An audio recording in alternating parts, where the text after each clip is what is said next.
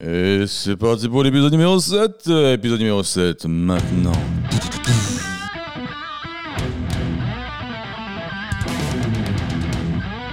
Bonjour tout le monde et bienvenue dans ce nouvel épisode du podcast dont tu es le héros, le podcast qui me permet d'échanger avec des inconnus, de discuter et surtout de prétextes pour raconter ma vie. Comment ça va tout le monde? J'espère que vous allez bien. Euh, la semaine dernière, vous vouliez du débat, je crois que vous en avez eu pour votre argent. Euh, parce que l'épisode précédent avec Marie, visiblement, ne vous a pas laissé indifférent. On a abordé plein de thèmes, euh, plein de thèmes, plein de thèmes. On a abordé plein de thèmes. C'est chaud. Et on n'était pas d'accord sur le féminisme, le racisme, etc. Franchement, je pensais que j'allais me faire fumer dans les commentaires, mais vous étiez plutôt d'accord de mon côté. Euh, par contre, ça m'a un peu saoulé à quel point vous étiez méchant avec Marie. Même si on a le droit de pas être d'accord, est-on obligé d'être méprisant? Vous avez trois heures. Euh, non, franchement, ouais, c'est vrai. C'est vrai que, bon, elle était. Vous avez pointé quelques contradictions qu'elle avait dit. Effectivement, j'avais pas fait attention sur le moment. Et vous n'étiez pas content parce qu'on n'a pas trop respecté le Covid. Euh, mais moi, vraiment, je la comprends. Je comprends plein de Français. Je, sais que c'est pas bien, vous avez raison. Mais euh, au bout d'un moment, on en a marre. Et moi, je prends, je c'est vrai que je sors la nuit, je prends ma moto, en même temps, vous voulez, je, vous voulez que je contamine qui sur l'autoroute à 2h du mat, sérieux À part une rambarde si je la mange. Et, euh, et voilà, moi je l'ai trouvé super cool. Franchement, elle a, 25 ans. Et je crois que c'est ça que vous oubliez aussi, c'est qu'elle a 25 ans, elle est jeune. Je l'ai trouvée super cool, drôle, pétillante. Euh, ça m'a trop fait plaisir de, de, la recevoir. Et ouais, vraiment, je trouve que vous n'avez pas été cool. Et, ouais, franchement, on faisait quoi à 25 ans? Moi, je peux pas la juger. À 25 ans, je crois, j'étais, je crois, la journée, j'étais caissier. Et le soir, je faisais du stand-up.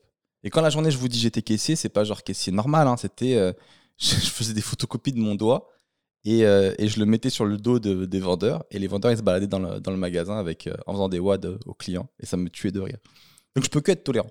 Après, peut-être que vous, à 25 ans, vous dirigez un pays. Chacun est différent. Mais ouais, ça m'a un peu blessé pour elle en tout cas. Donc on a le droit de pas être d'accord, mais venez, on reste dans les règles de la courtoisie. du coup, j'ai eu du mal à sélectionner les commentaires. Euh, mais j'ai décidé de prendre que ceux qui m'ont fait rire et ceux qui sont gentils avec Marie. Voilà. Donc on, repart sur le, récap des commentaires de l'épisode précédent. On commence avec Dark Hall qui disait Quelle régularité C'est parfait, tu nous régales Seb et tes invités aussi. J'ai une question. Quel type de profil recherches-tu pour ton podcast? Je veux dire, qu'est-ce qui te fait dire Ah, cet invité là pour être bon pour mon podcast? Alors pour la régularité, euh, merci. Je vous avais dit que je travaillais dessus et je ne relâche pas mes efforts, même si j'ai pas l'habitude. Mais vraiment, je veux être régulier.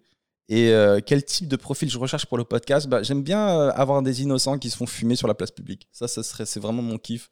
Quelqu'un qui s'y attend pas du tout, qui est pas prêt pour ça et qui se chope toute la méchanceté de la terre. C'est vraiment le, profil que je recherche. Ensuite, on a Anthony qui dit Moi, quand j'étais petit, mes parents disaient aux profs de ne pas hésiter à me taper. Je n'ai pas été signalé visiblement. Parce que Marie, dans l'épisode précédent, elle, était, elle est prof. Et donc, on parlait de quand on trouve, euh, quand on voit des enfants quand on a l'air un peu bizarre ou qu'on a l'air d'avoir des problèmes à la maison, euh, il faut les signaler. Et lui, il disait que son père, son père a, carrément, ses parents ont même proposé au prof de, le frapper s'il y a besoin. Franchement, je connais ça. Tu sais quand ta mère a dit au prof, franchement, allez-y. Hein. Non, non, s'il si, faut, vous y allez. Hein. Et tu sais qu'après, le prof, il, abuse avec toi parce qu'il sait qu'il a l'aval de ta mère. Et ça, c'est horrible. Ta mère, elle m'a dit oui. non, maman, pourquoi t'as fait ça? C'est ta mère qui m'a dit oui. J'ai une question qui n'a rien à voir, mais qui est un peu annexe. Qui a déjà été tapé par le parent d'un pote? Ça, me tue de rire. Tu sais, le daron, il rentre chez lui, il voit son fils qui fait des bêtises avec d'autres enfants et il tape tout le monde. Ça, ça m'est déjà arrivé, ça me tue. On a Sanzo qui dit Oh merde, Marie, c'est Magali en fait. Sans blague, depuis le début, j'avais un sentiment de déjà vu. Puis j'ai entendu Ah ouais, t'es en train de te vanter d'acheter un truc sur Amazon? Alors que ce n'est pas le fond du problème. Et Seb en train de se justifier d'un sujet qu'il ne voulait pas aborder. J'ai eu l'impression d'être une heure avant la. Écoute, euh, Sanzo, il paraît que l'histoire euh, est un éternel recommencement, donc euh, peut-être c'est ça. On a Akazato qui dit J'aimerais trop te voir dans une vidéo de combat avec Greg MMA de Karate Bushido. Écoute, je regarde ces vidéos à ce gars-là et franchement, j'ai pas le niveau encore, mais pourquoi pas. Mais je vous annonce officiellement que je viens d'attaquer mon premier cours de Kung Fu cette semaine. Voilà, donc je laisse encore un peu de temps pour pouvoir vous faire un peu des retours et tout. Mais ça y est, euh, je suis passé à l'acte. Je suis passé à l'acte, je parle comme un terroriste. Ça y est. Mais ça faisait trop longtemps que j'en parlais. je sais que je vous saoulais dans tous les podcasts à vous dire ça et tout. Donc, euh, Et puis j'ai eu un déclic à un moment donné. Quand je me dis, ouais, on profite pas assez de sa vie et tout, je me suis dit, mais c'est vrai que moi, il y a trop de trucs que j'aurais aimé faire. Et, euh, et j'ai pas été, quoi. Et j'ai pas envie d'être ce gars qui répète toujours, ah, si j'avais su, j'aurais pu, si j'avais fait ça, j'aurais aimé faire ci. Non, non, il faut tenter. Même si je vais être nul, j'en ai rien à faire. Mais en vrai, je pense que je suis un peu doué. Je pense que j'ai des capacités. Le mec m'a dit, en tout cas, t'es enthousiaste. J'étais trop content. Ya, ya, ya. Ouais, je vous raconterai ça. On a Anthony Akuma qui dit un commentaire pour un meilleur référencement YouTube et aussi un petit message de soutien pour toi, Seb. Merci, Anthony. Euh, vous êtes nombreux à me faire des petits commentaires comme ça de référencement et euh, je trouve ça trop mignon. Donc, merci beaucoup pour euh, votre geste. On a Pink Blurry qui dit Ah, la sagesse de la pieuvre. J'arrête le podcast pour dire ça absolument. Alors, je reviens juste. Dans l'épisode d'avant, j'avais, proposé en, recommandation de regarder le documentaire qui s'appelle La sagesse de la pieuvre sur Netflix, qui est un documentaire où c'est un mec qui, euh, je crois, tombe amoureux d'une pieuvre. Et en fait, c'est trop chelou parce que au début, ça a l'air trop bizarre comme documentaire, ça a l'air vraiment nul. Et tu te laisses vraiment aspirer par le truc. Et au final, j'ai kiffé. Et en fait, je pensais être le seul à avoir regardé ce truc-là au fin fond de Netflix. Mais au final, euh, je suis pas tout seul. Et donc, il y a Pink Blurry qui dit Seb, il est superbe ce documentaire, c'est pas nul. On voit l'intelligence émotionnelle des animaux, c'est extraordinaire. On a besoin de ce genre de docu, il est passionnant en plus. La pieuvre est un animal de dingue. En plongée, j'ai failli me faire embarquer ma GoPro et elle a compris que je n'étais pas d'accord. Lol. Elle l'a laissé et elle a repris sa petite vie devant moi. Cœur. moi, je suis militante des pieuvres. Franchement, j'ai kiffé aussi, je vais pas vous mentir. Euh, c'était trop bien. Mais j'ai kiffé ce documentaire, mais je m'attendais tellement pas. Et je l'ai mis en jouant à Dragon Ball Z en même temps sans trop y croire. Et c'est vrai, vrai, que ça, ça un petit contraste parce que d'un côté, on voyait bien l'homme, euh, on voyait un homme en, plein d'humanité en fait qui s'attachait à une pieuvre finalement. Et de l'autre, t'avais moi, de l'autre côté, totalement dénué d'humanité qui déglinguait des gens sur des baisers. Et l'autre, il était de l'à côté. La pieuvre a un cœur. Et je l'aime. Prends ça, toi, prends ça. Ensuite, on a Capucine qui nous dit Je suis morte avec l'histoire de l'huile de coco. Faut les laver les cheveux après Seb. C'est comme un masque. Putain, merci. Merci à vous. Vous avez été nombreux à m'expliquer comment marche l'huile de coco. Parce qu'on m'avait dit qu'il fallait en mettre dans les cheveux. J'en mettais et après j'avais les cheveux gras de ouf. Et en fait, ça se rince. Je me disais, mais pourquoi mes cheveux ils sont gras? Et après, quand ça sèche, le cheveu il est épais, il a l'air sale et dur. D'accord. Partout où j'allais, en plus, ça puait le coco. Laisse tomber. Ça faisait vraiment le mec qui a un complexe avec la Réunion. Mais puisque je vous dis que ma mère est réunionnaise, vous comprenez pas Sentez mes cheveux, ça sent le coco. Mais pas C'est les origines. Horrible. On a Alex Poldens qui dit par rapport aux dents de sagesse, euh, parce que je me suis fait arracher une dent, je me les ai fait arracher il y a pas longtemps. J'ai demandé au dentiste de me les laisser. Je les ai mis dans une boîte avec toutes mes dents de lait. Suis-je folle? Parce que je disais dans l'autre épisode qu'on m'a arraché une dent et je sais pas quoi en faire avec de, de cette dent. J'ai pas envie de la jeter. C'est dur de jeter une partie de soi. Ça fait bizarre de la garder. Et Alex Poldens a gardé dans une boîte toutes ses dents qu'elle a perdues depuis toute sa vie. Je pense que tu es un peu folle. Je pense que tu es un peu folle, mais je pense qu'il y a un truc à faire avec ça. Cette boîte, ce serait bien de la garder sur toi. Moi, j'étais toi, je pense que je la garderais sur moi. Tout le temps. Et comme ça, si jamais un jour il m'arrive un truc et que je meurs et tout, et que le, responsable de la police il dit Est-ce que vous avez trouvé quelque chose pour identifier le corps? Une dent, n'importe quoi. Et tu fais Oui, chef, on a une dent.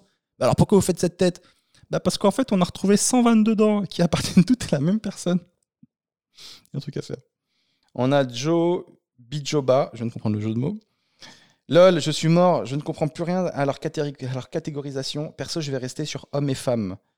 Euh, ouais, je sais plus pourquoi tu réponds à ça. Mais euh, oui, sauf si tu tombes sur un non-binaire. Des fois, je me dis, les non-binaires, ils veulent pas qu'on les classe dans ni homme ni femme. Et euh, je me dis, imagine un jour, il y a un gars, il vient et dit Moi, je me sens ni homme, ni femme, ni non-binaire. Je refuse qu'on me classe dans une de ces trois catégories, je suis non-trinaire. Et après, imagine un gars, il vient et dit Écoutez, moi, je suis, je me sens ni homme, ni femme, ni non-binaire, ni non-trinaire. Je refuse qu'on me classe dans une de ces quatre catégories, je suis non-quaternaire. Et ainsi de suite. Ça m'a fait rire. Euh, Cyber qui dit on en parle du fait que Seb dit fais ce que tu veux, c'est anonyme, alors que Marie, on a son nom, son boulot, son lieu de travail, le fait qu'elle est rentrée il y a 3 heures du mat et sa photo. Bien sûr, moi je m'en fous, mais bon, c'est pas de l'anonymat. J'avoue, j'avais zappé. C'est un podcast qui est à moitié anonyme. On peut te retrouver si tu veux, donc fais attention. On a Jennifer qui dit le tag non à la loi Tobira se trouve sur la A104 après la sortie 9 de Shell.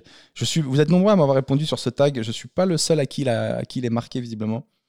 C'était un grand tag qui avait été fait sur un pont au-dessus d'une autoroute, non à la loi Toubira. Et je me disais, mais comment les gens peuvent croire que on va changer d'avis sur une loi en ayant vu un tag sur un pont? Et, euh, en fait, ouais, je m'étais renseigné parce que j'avais oublié. Donc, il y a deux lois Taubira. Il y a la loi pour la reconnaissance de l'esclavage comme crime contre l'humanité. Et il y a la loi pour euh, l'adoption, je crois, des couples homosexuels ou le mariage. Un truc en rapport avec ça. Alors, je sais pas, le, le gars qui a tagué ça, à quelle loi il faisait référence? À mon avis, peut-être aux deux, généralement. On a Julien Dub qui dit euh, C'était un très bon podcast, comme tu as dit. Pour une fois qu'il y a de la contradiction, ça fait du bien. Ça fait du bien d'avoir un débat sans que ça parte en cacahuète, surtout sur ces sujets. Merci à vous deux. Alessandro Dolce qui dit Salut Seb, j'espère que tu verras ce commentaire. J'adore tes formats de podcast. C'est toujours intéressant de découvrir des profils différents, de toute classe et origine. C'est super sympa de les écouter en fond quand je travaille, par exemple. Bref, un petit moment feel good. Force à toi, en espérant pouvoir te voir un jour sur scène, en espérant te voir, pouvoir te voir un jour dans le public si on peut reprendre. On a Fabien Martino qui dit AstraZeneca, qui veut dire tueur d'étoiles en latin. Et je pense que je, le savais un peu, j'étais pas loin. Quand j'ai dit que AstraZeneca, ça sonnait un peu comme une prophétie maya. AstraZeneca, l'étoile tombera sur la terre. je crois que c'est Astra qui a dû mettre sur le truc. On a Bereziga Jamel qui dit Salut Seb, je voulais euh, rebondir sur Amazon. Ouais, parce que gros débat avec euh, Marie qui est contre, euh, Amazon et euh, vous avez été plein aussi de son côté dans les commentaires en disant qu'Amazon, bah, il faut pas acheter sur Amazon, il faut plutôt privilégier les petits commerçants, etc. Et là, on a un retour plutôt positif de Bereziga, c'est assez rare, qui dit Seb, je voulais rebondir sur Amazon. Bah oui, Amazon, c'est la vie, j'y travaille de nuit et j'écoute tes podcasts pendant. Bref, on diabolise Amazon alors que c'est juste une plateforme où on trouve des commerçants, grands comme petits.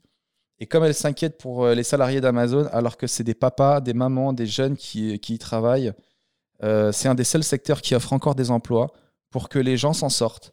Euh, il fait vivre énormément de personnes sans oublier le travail indirect qu'il crée comme les livreurs, les agents de sécurité, les chauffeurs. Bref, Marie, que des contradictions.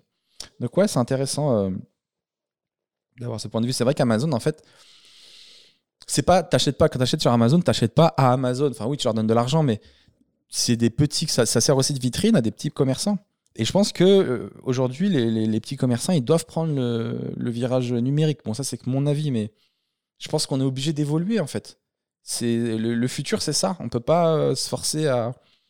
C'est comme quand on a, je sais plus qui c'est qui cette comparaison. J'avais entendu ça qui disait quand on a inventé la voiture, il y avait des gars qui disaient ouais prenez pas la voiture parce que sinon les maréchals ferrants ils auront plus de travail avec les chevaux et tout donc il faut rester sur les chevaux. Bah non le futur, il nous appelle vers là-bas. Donc, euh, c'est à nous de nous adapter et d'évoluer. Je pense que le monde aujourd'hui est fait d'évolution, que ce soit morale, physique, technologique.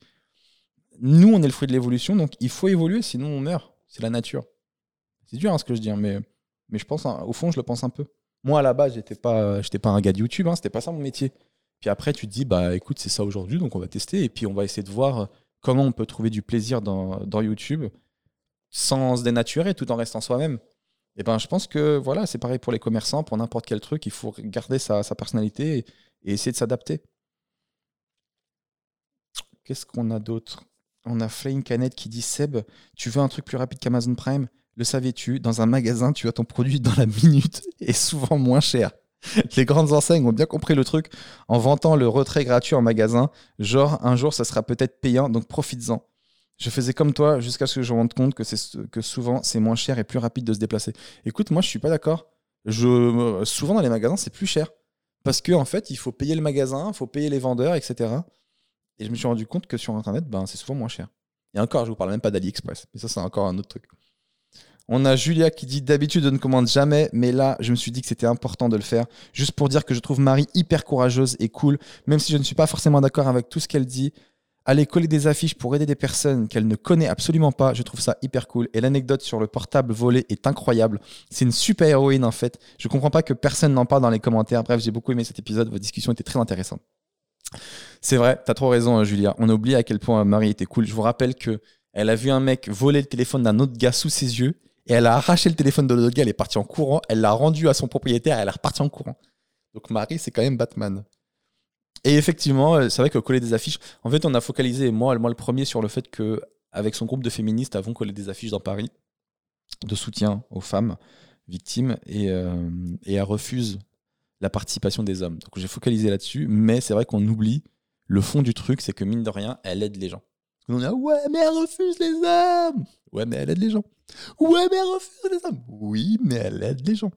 Ouais, mais refuse. Oui, mais toi, qu'est-ce que tu fais? Ah, Rien. Alors tu la fermes. Ensuite, on a Pierre-Henri Joseph qui dit Marie, elle a plus percé que toi, Seb. Merci. Toujours très pragmatique. Safia qui dit Les gens, vous pouvez faire preuve de bienveillance malgré vos désaccords. C'est pas nécessaire de vous, monter, de vous montrer aussi virulent avec Marie. Je t'aime, Safia. Et le commentaire que j'ai liké, The commentaire.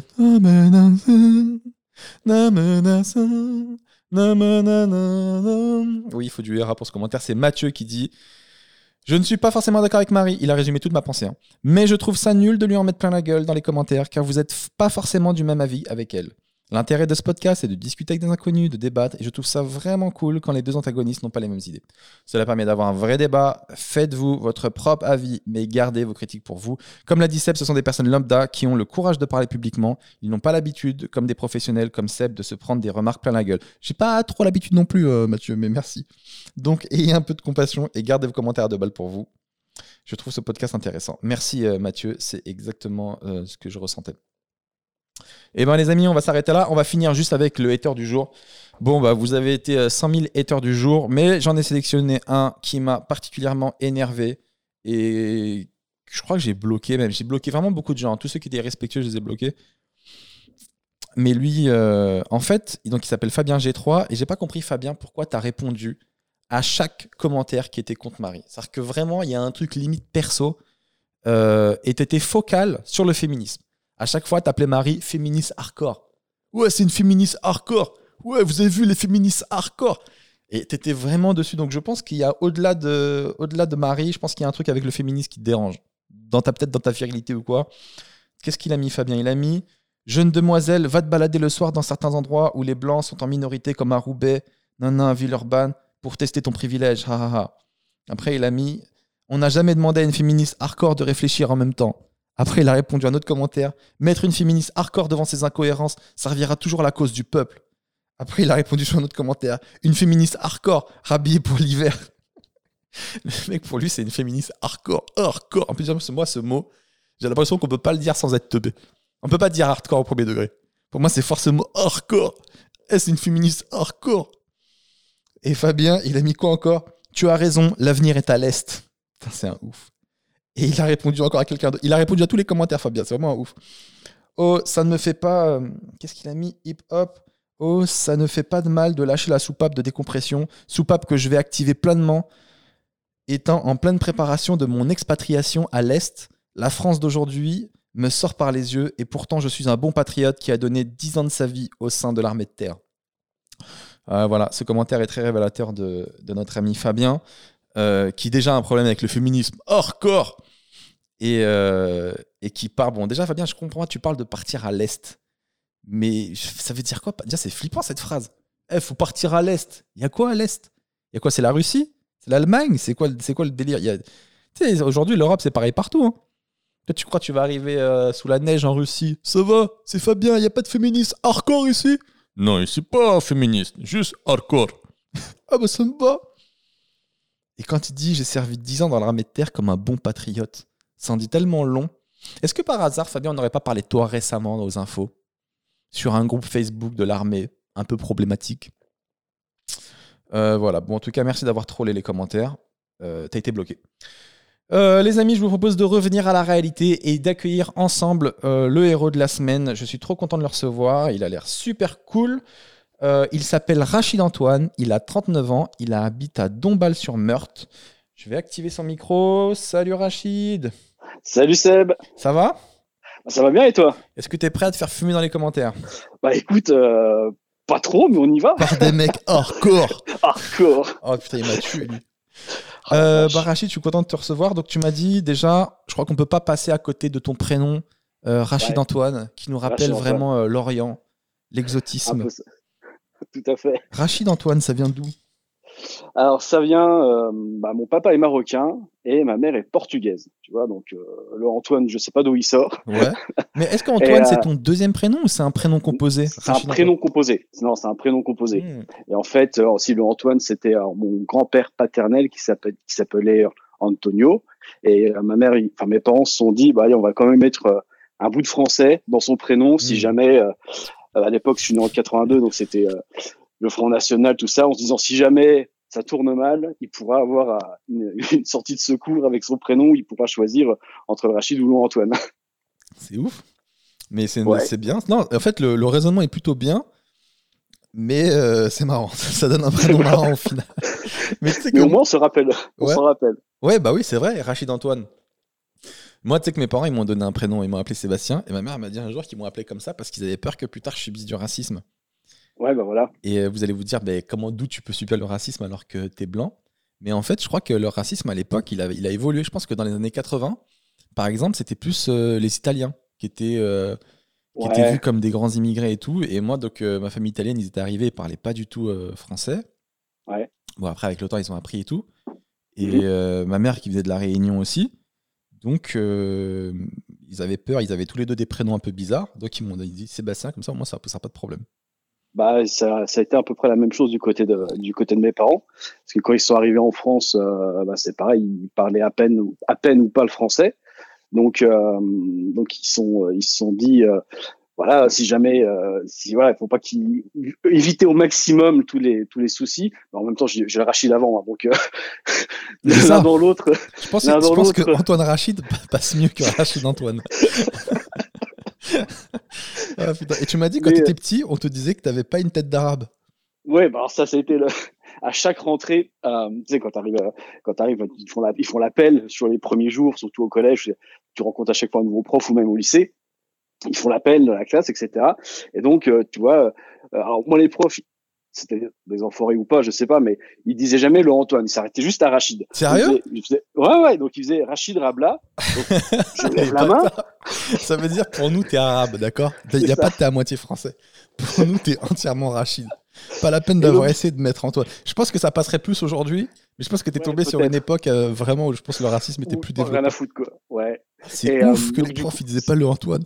Non, c'était même quand je le mettais pourtant sur mes copies, tu vois, je mettais euh, les copies que tu rendais, machin, je mettais là, Rachid trait d'union, Antoine, machin, etc. Mais non, c'était euh, ça restait ça restait comme ça. Et donc à chaque fois que voilà, je lève la main, bah présent, j'avais toute la classe qui se retournait, qui me regardait, et je me prenais la remarque, oh putain, t'as pas une tête d'arabe. je merci les gars. Donc ah, euh, donc c'est ouais, c'était c'était une autre époque. et alors, toi maintenant qui a, qui a deux enfants, ouais. Euh, est-ce que tu leur as donné un prénom comme ça ou est-ce que tu es parti sur des prénoms normaux On est normaux, je sais pas. Ce... Ouais, c'est non, on n'est pas sur des prénoms euh, type oriental, pas du tout. Non, on est plutôt sur des prénoms, euh, j'allais dire ouais, normaux entre guillemets quoi, mais encore. Tu veux dire ou pas? Tu peux dire les prénoms ou tu veux pas? Tu peux ne pas dire. Ouais, ouais, c'est des prénoms. Ouais, non, c'est alors mon, gamin s'appelle Nathael et ma fille s'appelle Noélie. Voilà. Noélie? On n'est pas sur Noélie. Noélie. Comme Noël avec euh, IE à la fin. Non, non c'est sympa, c'est mignon. Ouais. On n'est plus dans le, sur le prénom composé, donc il y aura plus, euh, il y aura plus cette problématique. Non, simple. non, parce qu'après, il faut écrire. Hein. Quand tu l'écris à, à, chaque fois, Archie Danton, quand tu apprends à écrire, bon, mon gars, c'est long, quoi. Mais Noélie, c'est quelle origine, ça? Bah écoute, euh, j'en sais rien. Tu sais, on a regardé, on hésitait entre. Tu l'as inventé? Non, je pense pas. Non, parce qu'on était, on était sur Noémie. Noémie, j'aimais pas trop. Et puis, euh, on était, euh, j'ai pensé à Noël, Noël, Noémie, Noël, Noélie. Et puis voilà, c'est parti Noël. comme ça. N'importe quoi. Le cadeau. Moi, c'est Pakili, parce qu'à la base, je pensais à Pâques. Après, je suis parti sur Ili, Pakili. non, mais il y a trop de gens qui inventent des prénoms. Je te jure, mes potes, en ce moment, ils sont tous des enfants. Et euh, je suis un peu gêné parce que j'ai du mal à retenir les prénoms de chacun. Parce qu'ils sont tous partis sur des prénoms inventés. Je sais pas s'ils existent déjà. Il y en a un, c'est Maïvi. L'autre, il l'appelait ses Neivi. Et l'autre, il l'appelait ah. Inaya. D'accord. Je suis Maevi, Invi, Inaya, Ninanu, Nunaya, Ninaya, Ninavi. Et je galère à chaque fois. Ouais, je comprends. Avec ces nouveaux prénoms. Oh là là. C'est dur de trouver des vrais prénoms pour ses enfants parce que tu sais qu'à un moment donné, euh, le prénom, quoi qu'il arrive, il va être démodé à un moment donné. quoi.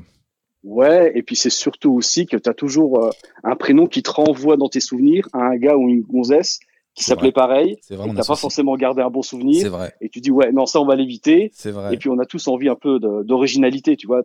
Enfin d'originalité. Ouais, c'est sont un peu un, prénom unique.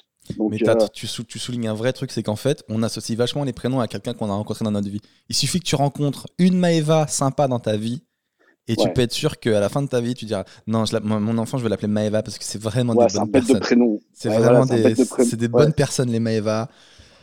C'est vrai. Et euh, donc, tu m'as dit, voilà, deux enfants. Tu as été marié pendant 20 ans. Ouais, j'étais en couple pendant 20 ans. Le drame. Ah non, pas marié, mais en couple. En couple. Et le drame. On a vécu dans le péché. Dans le péché, la séparation. T'es musulman pratiquant? Du tout. Je suis plutôt, euh, je dirais plutôt athée. Athée, ok. Ouais. Cette séparation au bout de 20 ans, c'est triste 20 ans quand même, quand tu fais 20 ans, normalement tu fais une vie Bah ouais. C'est ce que c'est ce que je me disais. Et euh, ça fait euh, même 20 ans, ça a été plus de la moitié de ma vie, tu vois. Bah ouais. parce que je, l'ai connu, j'avais 18 piges. Bah ouais, je l'ai connu, j'avais 18 ans. Et ça fait un, ça fait un an qu'on s'est séparés. Donc, tu vois, 18 à 38, donc 20 ans, j'ai fait plus de la, plus de la moitié de ma vie avec avec elle. Et euh, ouais, tu te dis que c'est que c'est que c'est parti pour la vie, mais peut-être que c'est aussi un piège. Et euh, on s'est fait rattraper par euh, par quoi? Par la réalité, la. C'est ça a séparés. Les impôts. Euh, non, ça, ça va. je, je, payais à, temps, en temps. Non, mais on s'est fait rattraper par le quotidien, la, la, routine. La, routine. quoi. Hmm. Ouais, ouais, clairement. Et puis, c'est vrai que deux enfants, ça peut, ça peut, ça t'embarque. Et puis quelque part, on peut, on peut s'oublier soi-même ou même s'oublier le couple. Ah, bien sûr. Et je pense que c'est un peu tout ça qui a fait que que, que, que de son côté, voilà, elle se, se retrouvait plus, était plus heureuse et puis et puis voilà. Ouais. Ça sent que tu l'aimes encore un peu. Hein. Ouais, ça sent, ouais. Non, parce que c'est parce que c'est vrai quoi. C'est un peu. Euh, Mais j'ai l'impression que t'es un peu comme moi. T'es. Dis-moi si je me trompe. Est-ce que t'as un côté un peu romantique? Parce que souvent les romantiques. Euh, comment t'expliquer? On a un peu idéalisé une relation, on se dit putain, ça fait 20 ans, c'était la femme de ma vie. Et, euh, ouais. et c'est vrai que ça brise un peu notre idéal de se dire, euh, on a toujours pensé qu'on se ferait toute notre vie avec la même personne parce que c'est la femme de notre vie. Et on réalise que non, c'est pas ça la vraie vie en fait. Ça, tu te sépares et, et tu rencontreras sûrement quelqu'un d'autre. Et des fois, voilà, ce côté romantique te met trop de pression, trop d'espoir sur, sur, sur une relation. Et il faut accepter que je suis sûr que tu as, quelqu'un de bien, tu as l'air super cool, je sûr que tu rencontreras quelqu'un d'autre de super bien. Euh, je sais pas, je, peut-être, je sais pas, mais je suis, c'est pas, c'est pas dans mon optique. Et tu vois, l'idée que du portrait de romantique, euh, euh elle serait là, elle te dit, elle te dirait, euh, Rache, non, il est pas du tout romantique. Mais moi, j'ai l'impression de l'être. Et, vraiment, voilà, dans l'idée que tu as, que t'as dépeint de, du romantisme, du fait que c'est la femme, la, femme, la femme idéale. Et puis, je l'ai encore dit il y a, il y a pas longtemps, hein, à moitié en pleurant sur, voilà, à, moitié en pleurant sur mes, à moitié en pleurant lors d'un message. Ah non. Ouais, t'es la femme de ma vie. Ah euh, non, je connais ce genre de message. Putain, faut arrêter, Rachid. Je, je connais ce genre de message de tristesse. Faut arrêter, je te jure, faut tourner la patte. Déjà, écoute, je vais te dire un truc. Non, j'allais dire une connerie, mais comment dire? Comment formuler ce que je veux dire? T'es pas totalement responsable de cette séparation. Vous êtes deux. Ouais. Euh, et si elle n'a pas essayé de se battre pour, euh, pour sauver la relation, s'il n'y a que toi, c'est que c'est pas la bonne. Il y en aura d'autres. Ouais, alors je suis, ouais, tu vois, je suis euh, effectivement, j'entends, j'ai pas des potes qui me disent, voilà, c'est faut, faut essayer de tourner la page, il y aura quelqu'un d'autre, mais je suis pas encore, j'ai pas encore passé ce cap. Ça s'est fini à combien de temps pas fait le deuil. Oula, alors. C'est récent. Euh, ouais, ça, ça fait depuis, alors on a, on était encore, on vivait encore ensemble pendant le premier confinement mois de mars l'année dernière. D'accord, c'est récent. On était, ouais, on, on, vendait la maison pendant le confinement. Donc on a vécu toute la période du confinement euh, bah, comme si on était euh, encore ensemble, tu vois. Ouais, et à la fin du confinement, ça a dû être notaire. Ouais. Fin du confinement, notaire. Tu rends les clés. On avait déjà préparé les cartons, etc. Et 15 jours, et 10 jours après, j'étais euh, dans un, dans, dans, un nouvel appart tout seul. Et puis, euh, voilà, quoi. Ouais, et je puis, gérer euh, comment on s'occupe pour garder les gamins, qui tu prends quelle semaine, tu comment on s'organise, etc. Enfin, tout un tas de, de, de, de, complications à gérer derrière qui. Et le confinement, alors, euh, c'était pas trop dur d'être confiné avec quelqu'un que t'aimes encore, mais pourtant vous êtes plus ensemble? Écoute, euh, ça a été, putain, ça a été comme si je vivais normal. C'est comme si on, avait une vie de couple, quoi. Bah, que ce soit avec les enfants, etc. L'amour et tout. Euh, Donc non, finalement, c'est pas. Non, mais mais il y avait, on avait toujours cette complicité, il y avait toujours ce, ce côté, euh, ce côté euh, complicité, etc. Euh, mais non, il y, a, avait plus ça, mais ça, ça me donnait l'impression, tu vois, de qu'on qu'on était encore ouais, une vraie famille ensemble, quoi, avec les, Donc toi, quand, les enfants, quand le confinement il s'est fini, t'étais vénère. Oh non, encore un peu, s'il vous plaît. je veux vivre encore un petit peu ce rêve. Ah bah, c'est ça, quoi. Mais non, mec, je te jure, c'est pas, sain, c'est malsain, je te jure. Il faut C'est pas normal. Ouais, faut, non, mais faut, accepter et faut. Après, je te dis ça. Moi, j'ai des potes euh, qui ont réussi à rattraper euh, la femme de leur vie euh, qui était partie. Quand ça, ça faisait longtemps qu'ils étaient ensemble, elle est partie. Souvent parce que il y en a un des deux qui a besoin de se retrouver, qui a besoin de, de se recentrer sur elle-même, euh, qui est pas qui est pas heureuse dans, cette vie-là, donc elle part six mois. Plusieurs potes ont, fait ça. La meuf est partie six mois et après euh, ils ont ils l'ont laissé un peu respirer. Après ils sont revenus à l'attaque de ouf et euh, je sais pas comment ils ont fait, mais ils ont réussi à récupérer la personne. Euh, voilà, parce que tu, tu, tu montres que tu as fait des efforts, tu montres que tu as un peu changé. Et puis peut-être que la personne de son côté, elle s'est rendue compte aussi que finalement le monde eh ben, est rempli de connards et que finalement euh, son ex, il était peut-être pas si mal que ça. Et finalement, euh, j'en ai un donc, qui a réussi à la récupérer et qui a refait un enfant avec. Et maintenant, ils sont toujours ensemble, ils sont heureux et tout. Donc euh, toi, tu as cette solution-là. Soit tu as, ça, donc c'est pas mort, mort, Ouais. mort. Ou soit tu avances, tu tournes la page et, et tu peux aussi te rendre compte que le monde est rempli d'autres meufs super bon délire avec qui tu peux taper des grosses barres et, euh, et qui te comprennent mieux et qui t'apportent ce que l'autre personne t'apportait pas. Ouais. Il y a forcément. effectivement. euh, la, la décision a été unilatérale. Toi, t'étais genre méga épanoui dans la relation et tout. Euh, non, enfin, j'étais, moi, j'étais bien, j'étais bien. Je voyais qu'il y avait des, qu'on avait des difficultés, on avait déjà parlé, etc. Et c'était une situation qui, qui, qui, qui, était sous-jacente, qui, qui était un peu, euh, qui montait un peu en derrière. Et puis à un moment donné, elle a pris l'initiative de se dire, bah stop, euh, stop, on arrête. Euh, je, je, je, je suis pas heureuse. Euh, Ouais, du coup, euh, du coup, toi, t'es pas forcément heureux non plus parce Ouais. que je t'apporte pas ce que ce que t'as, ce que Ouais. t'attends. Et on n'est pas dans, dans une situation euh, saine. Et, euh, et donc voilà, elle a pris le. Je pense que si elle était, je pense qu'elle a pris effectivement la bonne solution parce qu'effectivement, si elle n'est pas le malheureux, ça sert à rien. Mais euh, ouais, je, difficile à gérer pour moi quand même. Écoute, ouais, écoute je, je suis passé par là. Je sais exactement ce que tu vis. Courage. Et, euh, Merci. Et le conseil de Dr Love, Seb, que je te donne, c'est prends tes distances, laisse-la respirer. Déjà, tu disparais pendant plusieurs mois et euh, tu fais ta vie. Ouais. Déjà pour toi, pour faire, euh, pour essayer aussi de te retrouver un petit peu, parce que tu as l'air d'être un vrai bon gars. Rencontre aussi d'autres gens. Ça va te faire du bien aussi de rencontrer d'autres personnes, des nouvelles personnes, des gars, des meufs. Pas forcément pour pécho, ça peut être pour pécho, mais ça peut être aussi juste rencontrer des nouvelles personnes. Je te jure, ça fait trop du bien de s'ouvrir un peu Ouais. aux autres. Moi, je suis passé par là et, et ça m'a fait vraiment du bien. Et après, au bout de plusieurs mois, si vraiment tu es encore amoureux d'elle, tu retentes un truc et tu vois de son côté comment ça se passe. Est-ce que tu lui manques? Si tu lui manques, euh, il y aura peut-être moyen de, de, de lui montrer que tu as compris, que tu as évolué, etc. et de retenter un truc. Et il se peut aussi que dans plusieurs mois, tu lui manques pas du tout, qu'elle est trop heureuse à vivre sa meilleure vie. Et là, faut prendre, il faut admettre que c'est définitivement mort et, Ouais. euh, et que le monde est rempli d'autres personnes cool. Il faut juste tirer des leçons de cette ancienne relation. Et, et voilà. D'accord. Mais je m'inquiète pas pour toi, autre- t'es un bon gars. Ouais, j'ai une autre question, Docteur Love. Ah, très bien, j'adore ce rôle. Parce que, euh, tu vois, 20 ans ensemble, ça veut dire qu'en fait, on a un truc qui est encore, euh, qui se rajoute un peu à ça, c'est qu'on a des amis forcément en commun. Et Ah, tu vois, il y a pas longtemps, on, on a décidé, enfin, il y a un pote qui a pu avoir un bon plan pour, pour savoir un, un chalet méga cool avec sauna, piscine intérieure, etc. dans les Vosges. Et il a voulu inviter tout le monde, se faire une méga, un, un gros week-end. Euh, c'était hors confinement, hein, il y avait pas de, voilà, c'était, on pouvait, on pouvait faire, on pouvait faire, on pouvait ressortir.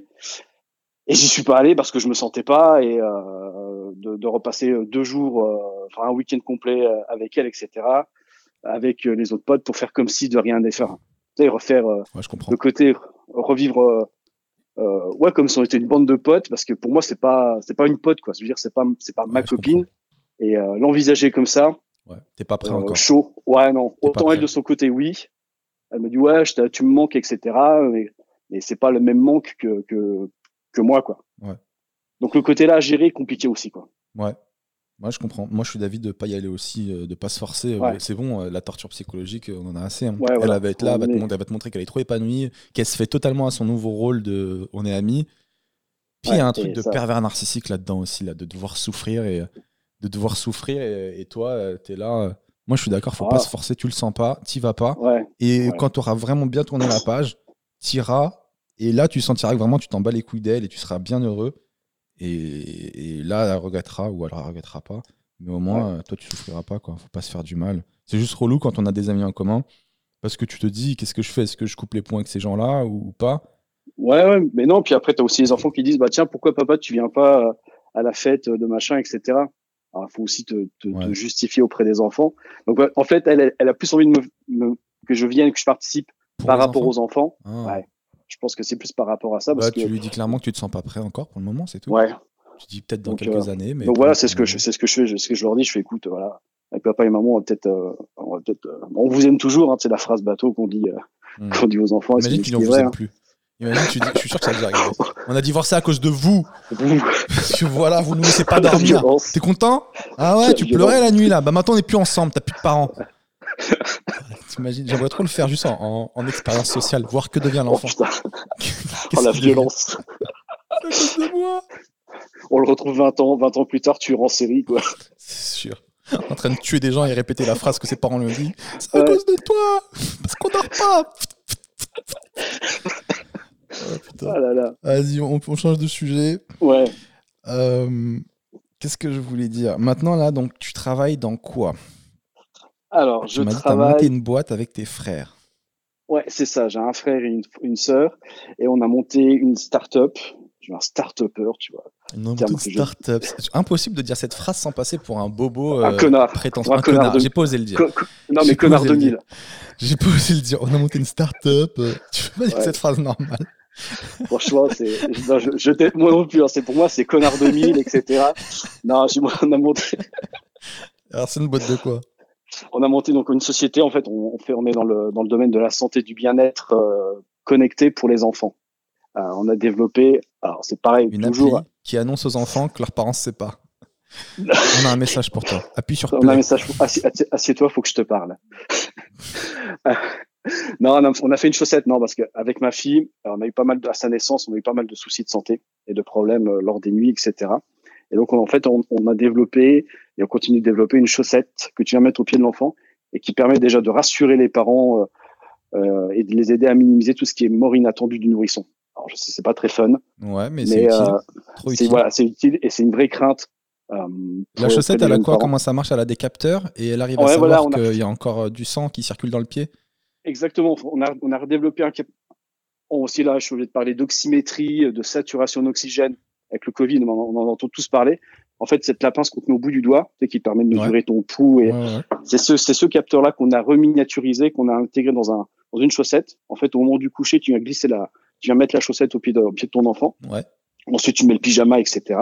Et ça vient faire des mesures euh, durant toute la nuit de manière discrète. Trop, trop bien. Et surtout, ça te t'as pas besoin de lancer d'application quoi que ce soit. Je veux dire, on vient, t'as pas besoin de lancer. C'est bah, comment, comment, comment tu sais s'il y a un souci alors du coup comment Eh ben là, du coup, t'as as, as, une petite base qu'on a qu'on a qu'on a développée comme un comme un babyphone qui elle va se mettre à sonner uniquement en cas de besoin. Après, il y a quand même aussi une application qui sur laquelle tu reçois l'alerte uniquement quand on a besoin. Trop bien. Si tout va bien, le système reste silencieux, il n'y a pas de valeur numérique, il n'y a pas de y a pas de, on donne pas le rythme cardiaque de ton enfant, etc. Parce que d'une part, on en a rien à, on en a rien à foutre, mais tu sais pas là. Ça en tant que jeune parent, tu sais. bah, c'est exactement ça. Ça ferait plus peur autre chose de voir. Il y a ça, à la 130, c'est bien ou pas? Ouais, ouais, c'est ça. Si c'est bien. C'est tout le côté là qu'on veut éviter. Mais tu peux m'expliquer un truc parce que moi j'ai pas d'enfants. Euh, Quoi, les enfants ils meurent comme ça sans raison la nuit? Pourquoi on a besoin de leur mettre une chaussette euh? Alors, tu as, tout ce qui a la, la, la ce qu'on appelle les morts subites du nourrisson. On appelait ça comme ça, maintenant ça s'appelle les morts inattendues du nourrisson. C'est la première cause de décès en France chez les enfants de moins d'un an. Il y a à peu près entre 500 et 600 cas par an où en fait c'est l'enfant va s'arrêter de respirer et on ne sait pas pourquoi. Sans raison? Ouais, il y a, derrière il va y avoir une autopsie et si l'autopsie derrière l'autopsie ah, on trouve pas, on, on trouve pas, c'est considéré comme une mort inattendue. Après tu as des accidents qui arrivent T'as des accidents de literie, c'est par exemple l'enfant a été mal couché ou oh, les parents lui ont mis une couverture, l'enfant s'est étouffé avec sa couverture. Oh, mon Dieu. Non, enfin voilà, je, ah, ça arrive. Mais tu m'apprends ça, trop de trucs parce que moi je serais vraiment le genre à mettre là les couvertures pour pas qu'il ait froid. Ah surtout pas. Sur le visage et tout. Non, je rigole. Surtout pas, surtout pas. Et euh, non, et c'est c'est une vraie angoisse, c'est une vraie angoisse. Tu vois, nous l'idée de l'idée du produit là, moi je disais avec ma fille, elle, elle dormait que sur le ventre et le nez, mais le visage contre le matelas, face au matelas. Et donc, on avait peur qu'elle s'étouffe, qu'elle s'arrête de respirer. Tu sais ce que j'aurais fait? J'aurais fait un trou dans le matelas, comme dans les, les, têtes de massage. j'aurais mis son petit visage dedans. Putain, j'y avais pas pensé. Mais je te jure que je l'aurais fait. Je, suis assez ouf pour faire ça. Un trou à la perceuse ou ouais, couteau, je découpe un petit rond. Tiens, je mets ta petite eh ben, tête dedans et je te fais un petit massage.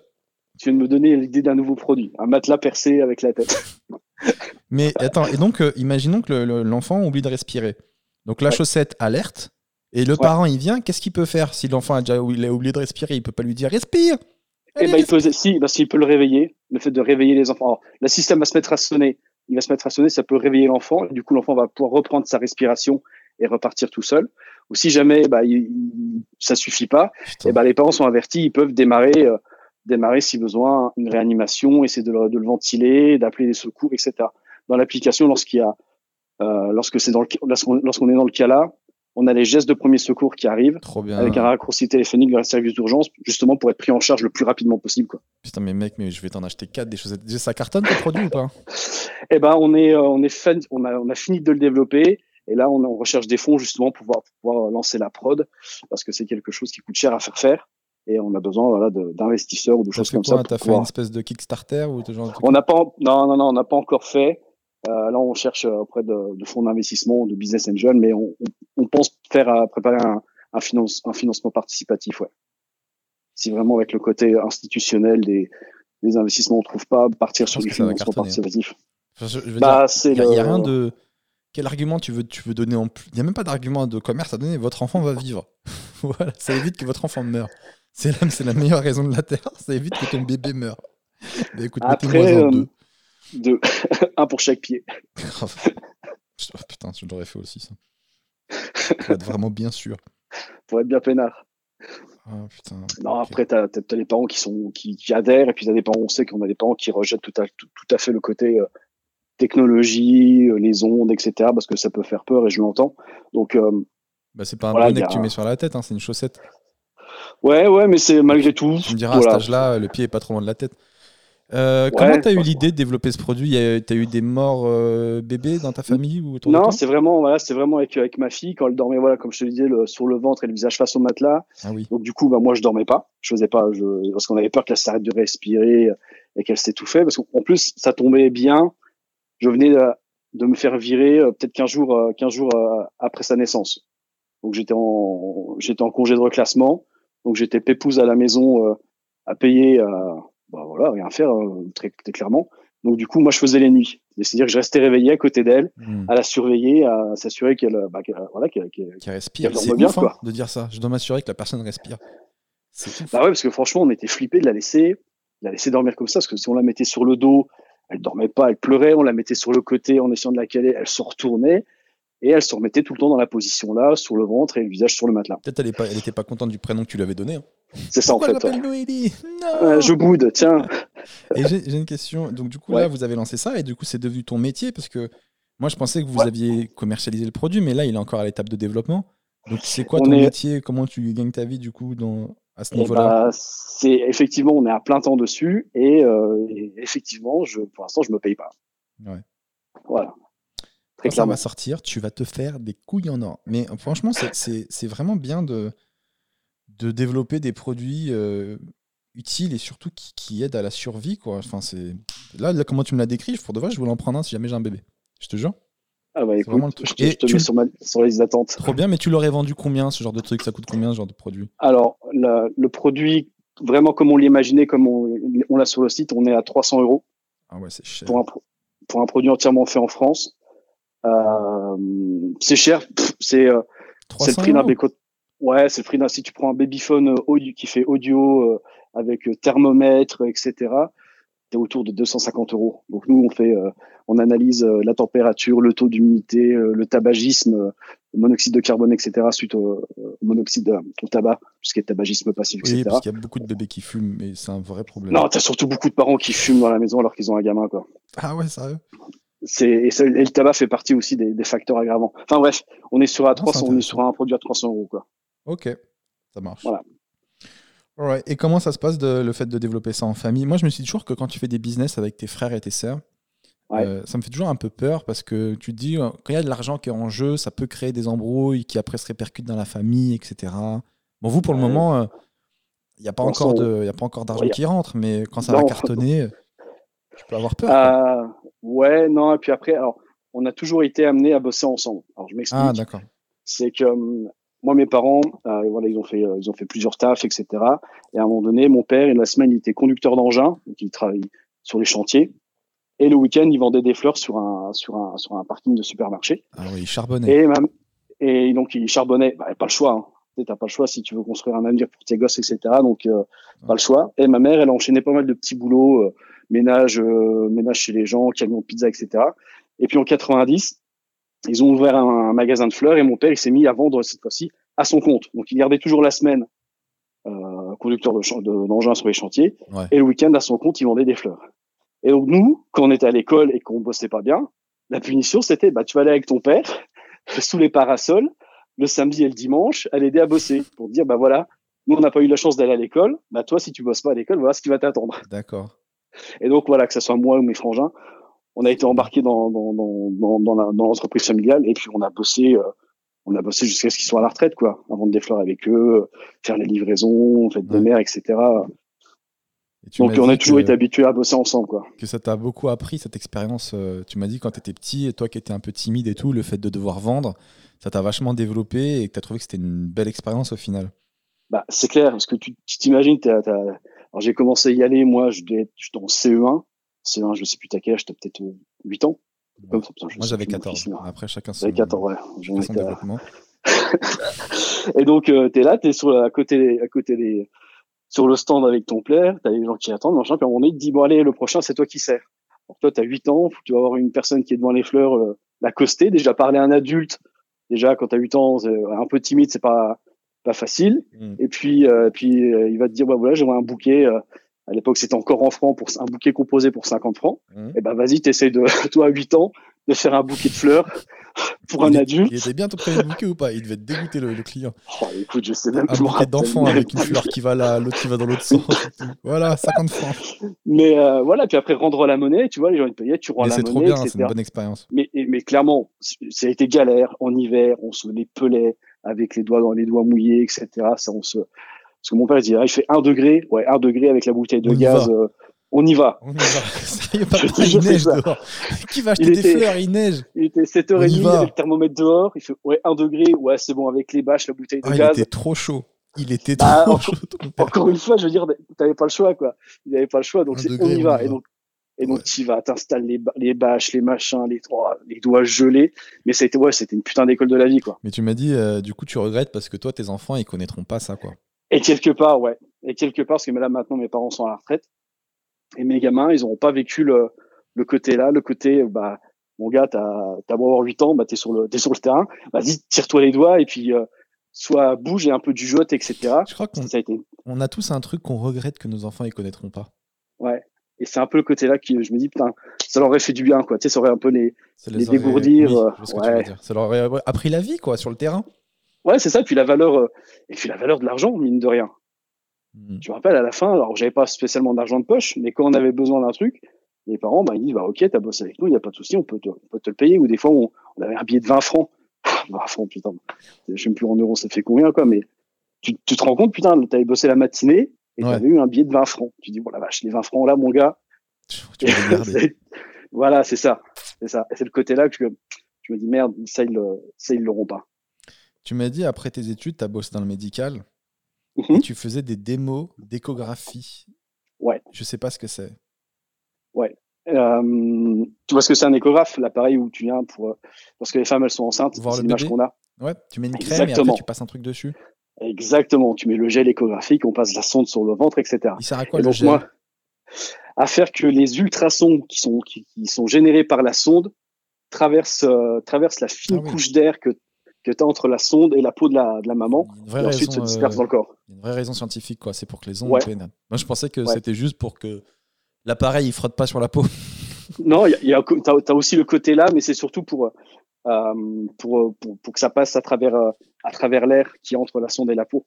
Donc, en et donc, l'appareil là. le gars qui, faisait, qui disait voilà, je, vois, je vois le bébé, il va bien, et c'est un, un, garçon, c'est lorsque les, lorsque les médecins devaient changer leur échographe, je leur faisais la démon que moi, monsieur, regardez, vous mettez ça comme ça, le réglage là, bam, vous avez une image meilleure que celle que vous avez ou meilleure que celle de, mon concurrent.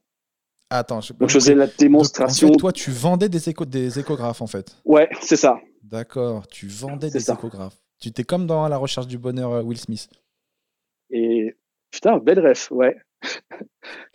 moins galère, moins galère que lui parce que euh, c'est une époque où je gagnais très bien ma vie. Euh, et euh... tu vendais des échographes, c'est marrant ça. Il y, a un marché pour ça parce que j'ai l'impression que n'importe quel hôpital, n'importe quel truc, ils en ont tous un déjà.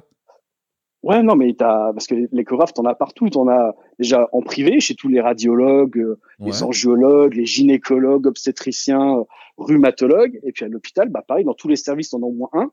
Dans les urgences aussi. Et, après, ça euh, se casse. Il y a un besoin de le renouveler? Ouais, il y a besoin de renouveler. Tous les 7 ans, ça doit être renouvelé.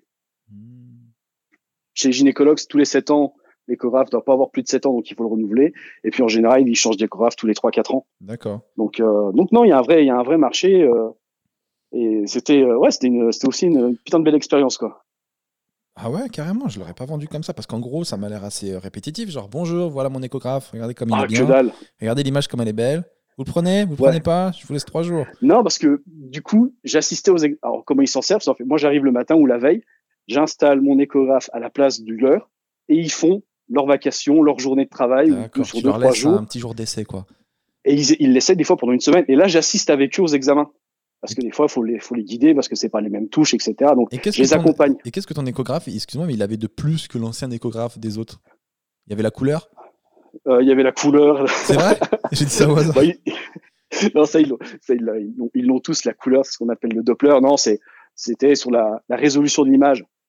Sur la vidéo, on est passé de la, la télé normale à la, à la 720p, 1080p, 4K, etc. Bah, dans les échographes, il y avait un peu ce même principe. Tu avais des sondes qui étaient plus hautes en fréquence, donc plus hmm. précises, qui pénétraient euh, lorsque tu fais une écho abdominale. Même chez les patients obèses, tu arrivais à voir le foie jusqu'au fond, etc. Parce qu'après, ça pour eux, au niveau des examens, c'est plus de confort et plus de facilité à détecter des, des anomalies. Quoi. Et tes échographes, toi, j'ai une question. Est-ce que toi, tu les achetais pour les revendre, comme Will Smith, qu'un acheté grave qui s'est endetté ou est-ce que toi, tu vendais pour une société? Ouais, moi, j'étais employé pour une, pour une grosse, euh, grosse entreprise japonaise. Donc, euh, j'en avais un dans le coffre, je me baladais avec, mais je ne l'avais pas acheté. quoi. D'accord, ok. C'était celui qui t'avait passé, que t'avais passé à la boîte. Et tu m'as dit, en faisant ce truc-là, donc tu as vu des trucs de dingue, et tu m'as dit, j'ai vu beaucoup de misère humaine. Ouais. ouais j'ai pas compris une misère humaine, comment ça C'est surtout quand tu, quand tu vas dans les hôpitaux, alors c'était surtout chez les personnes âgées, euh, qui était qui se retrouvait toute seule à l'hôpital, euh, désorientée, euh, limite Alzheimer, et tu te dis mince, tu discutes avec les avec le personnel hospitalier. Ils disent bah voilà, la dame là, elle est toute seule, ses, ses enfants viennent pas la voir, etc.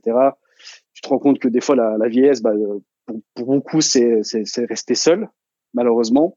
Et le pire que j'ai vu, c'était on faisait une échographie. Alors ça va pas être ça va pas être gay, hein, mais euh, sur un, bébé de qui avait qui avait deux mois, même, même un peu moins, je crois. On lui faisait une écho de la fontanelle. Donc la fontanelle, c'est au-dessus du crâne, ouais. l'échographie du cerveau, parce que la maman était une toxico et le bébé était euh, était euh, était accro à la coke à cause de, à cause de la maman et il avait des euh, des tremblements, il était il était en manque. Donc on faisait des échos de. Donc quand tu vois les, alors surtout moi ça me, ouais, c'est les enfants qui me. C'est ouf. Ouais, c'est là que tu te dis putain. C'est C'est chaud quand même quoi. C'est chaud quand même. Et c'est choquant. Et malgré tout, tu m'as quand même dit on a retrouvé un verre de 10 cm dans l'œsophage d'un gars. ça, c'est génial.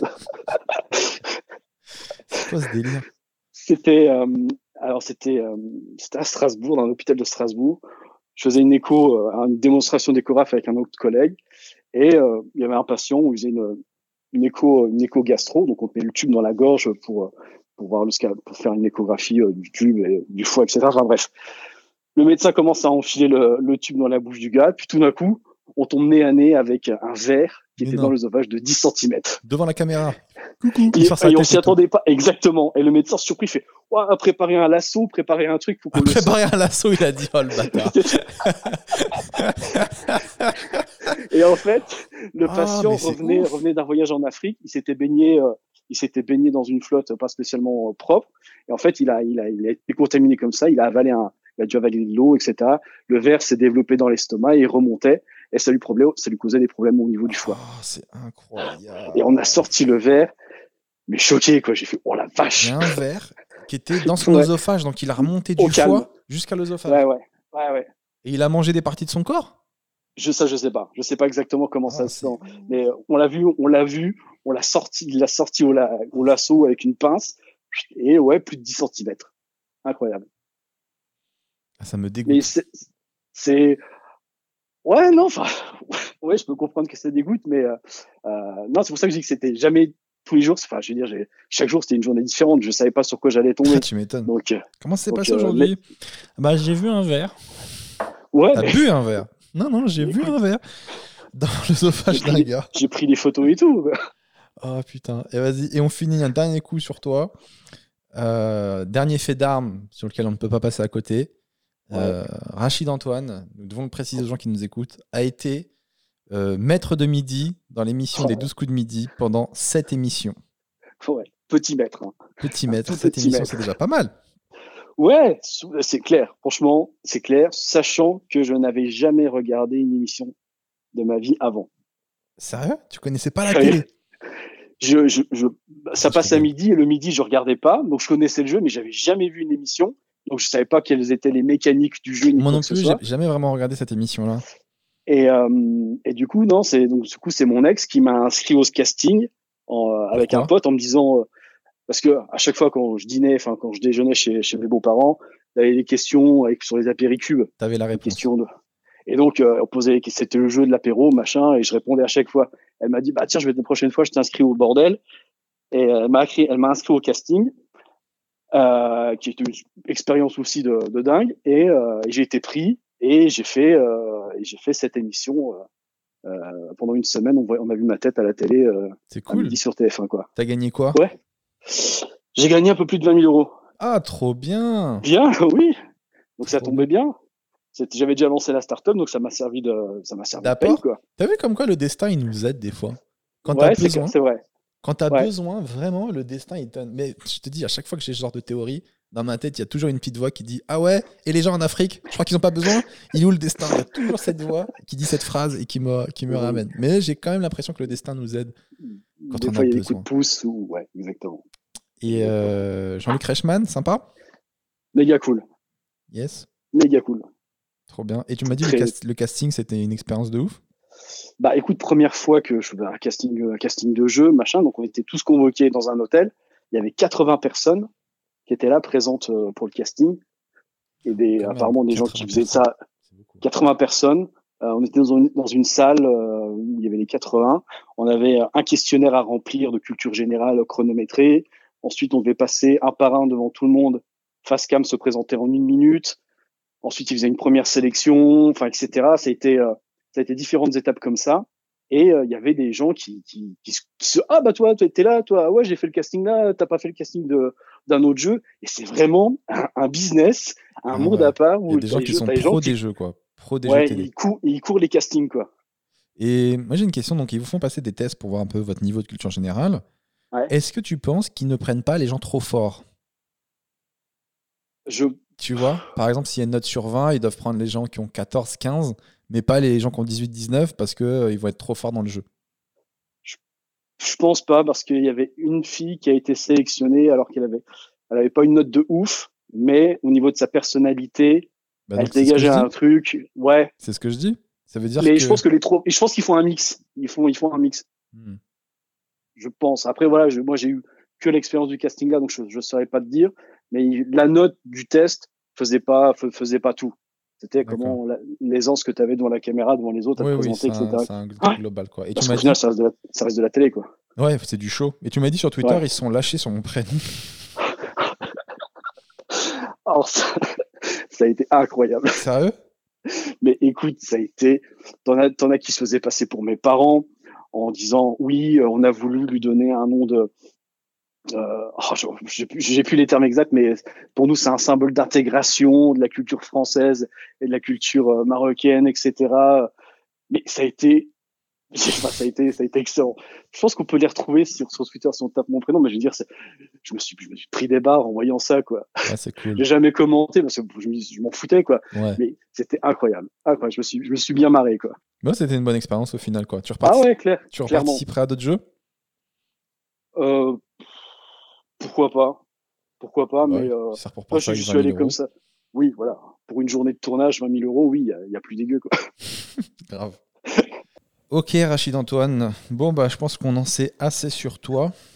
On passe à quoi de neuf dans nos vies? Ouais. Euh, du coup, moi, ça va. Je vais revendre ma moto. Voilà. Ah.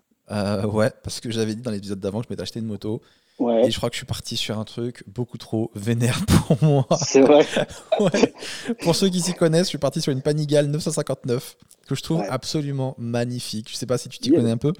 Oui, j'ai eu une moto et j'ai envie d'en racheter une aussi, tu vois. Ah, trop bien. T'as eu quoi? J'avais alors j'avais une 600 euh, Hornet de chez Honda. Ouais, je me rappelle de ça. Tu sais que ça, ça avait cartonné le 600 Hornet à l'époque. Elle était magnifique, euh, en orange et tout. Oh là là, je l'ai revendue. Ouais, et euh, ouais, ça me démange d'en racheter une quoi. Mais je t'avais vu en train de monter le sur Twitch en train de la monter en, Lego. Ouais, je la monte en Lego. Je me dis d'abord je la teste en Lego, je vois si elle me plaît, et après je la prends en vrai. Et ouais, donc trop hard pour toi là, c'est ça? Franchement, trop vénère. Je te jure, elle est magnifique. Hein. Quand je mon garage et que je la vois, je fais waouh, c'est ça la vie. Mais après, euh, le bicylindre, il est trop vénère, trop agressif. Euh, elle veut tout le temps aller vite. Elle fait un bruit de Des fois, t'es en ville, t'as envie d'être tranquille, tu vois. T'as envie Elle est là. Toi, t'es là, calme-toi, calme-toi, on est en ville, il y a du monde qui nous regarde. On reste normal. Je vais aller vite. Et euh, c'est triste, mais elle est beaucoup trop virile pour moi. J'ai pas assez de testostérone pour cette moto. Sur ce coup-là, j'ai eu les yeux plus gros que la testo, comme on dit. Donc voilà, quoi. là, je, suis un peu triste, mais je vais essayer de faire une autre sportive, mais un peu plus. Euh, un 4 cylindres. Un 4 cylindres, ouais, t'as déjà, as déjà un modèle en tête ou euh, pas du tout euh, Non, on verra. Il n'y a pas grand-chose qui me plaît. C'est con, mais l'esthétique, ça compte pour moi en moto. Oui, je suis d'accord avec toi aussi. Parce que c'est pas comme une voiture où tu vises l'utile, machin. Là, c'est vraiment. Tu veux juste kiffer ta life. tu vas avoir l'air stylé, tu vas avoir l'air badass. C'est le plaisir, quoi. c'est autant la conduite que l'extérieur, ça compte, quoi. Et euh, il n'y en a pas beaucoup qui me plaisent. Vraiment, la, la panier, je la trouve mais trop, trop, trop, trop belle. Mais mm. euh, voilà, donc s'il y a des gens qui nous écoutent, euh, qui sont intéressés, voilà, il y a une panigale de dispo, les gars. Toi, tu m'avais dit que tu avais envie de parler en ce moment dans ta vie d'un thème. C'était la confiance en soi. Tu m'as dit VS, le doute. C'est ça. C'est-à-dire?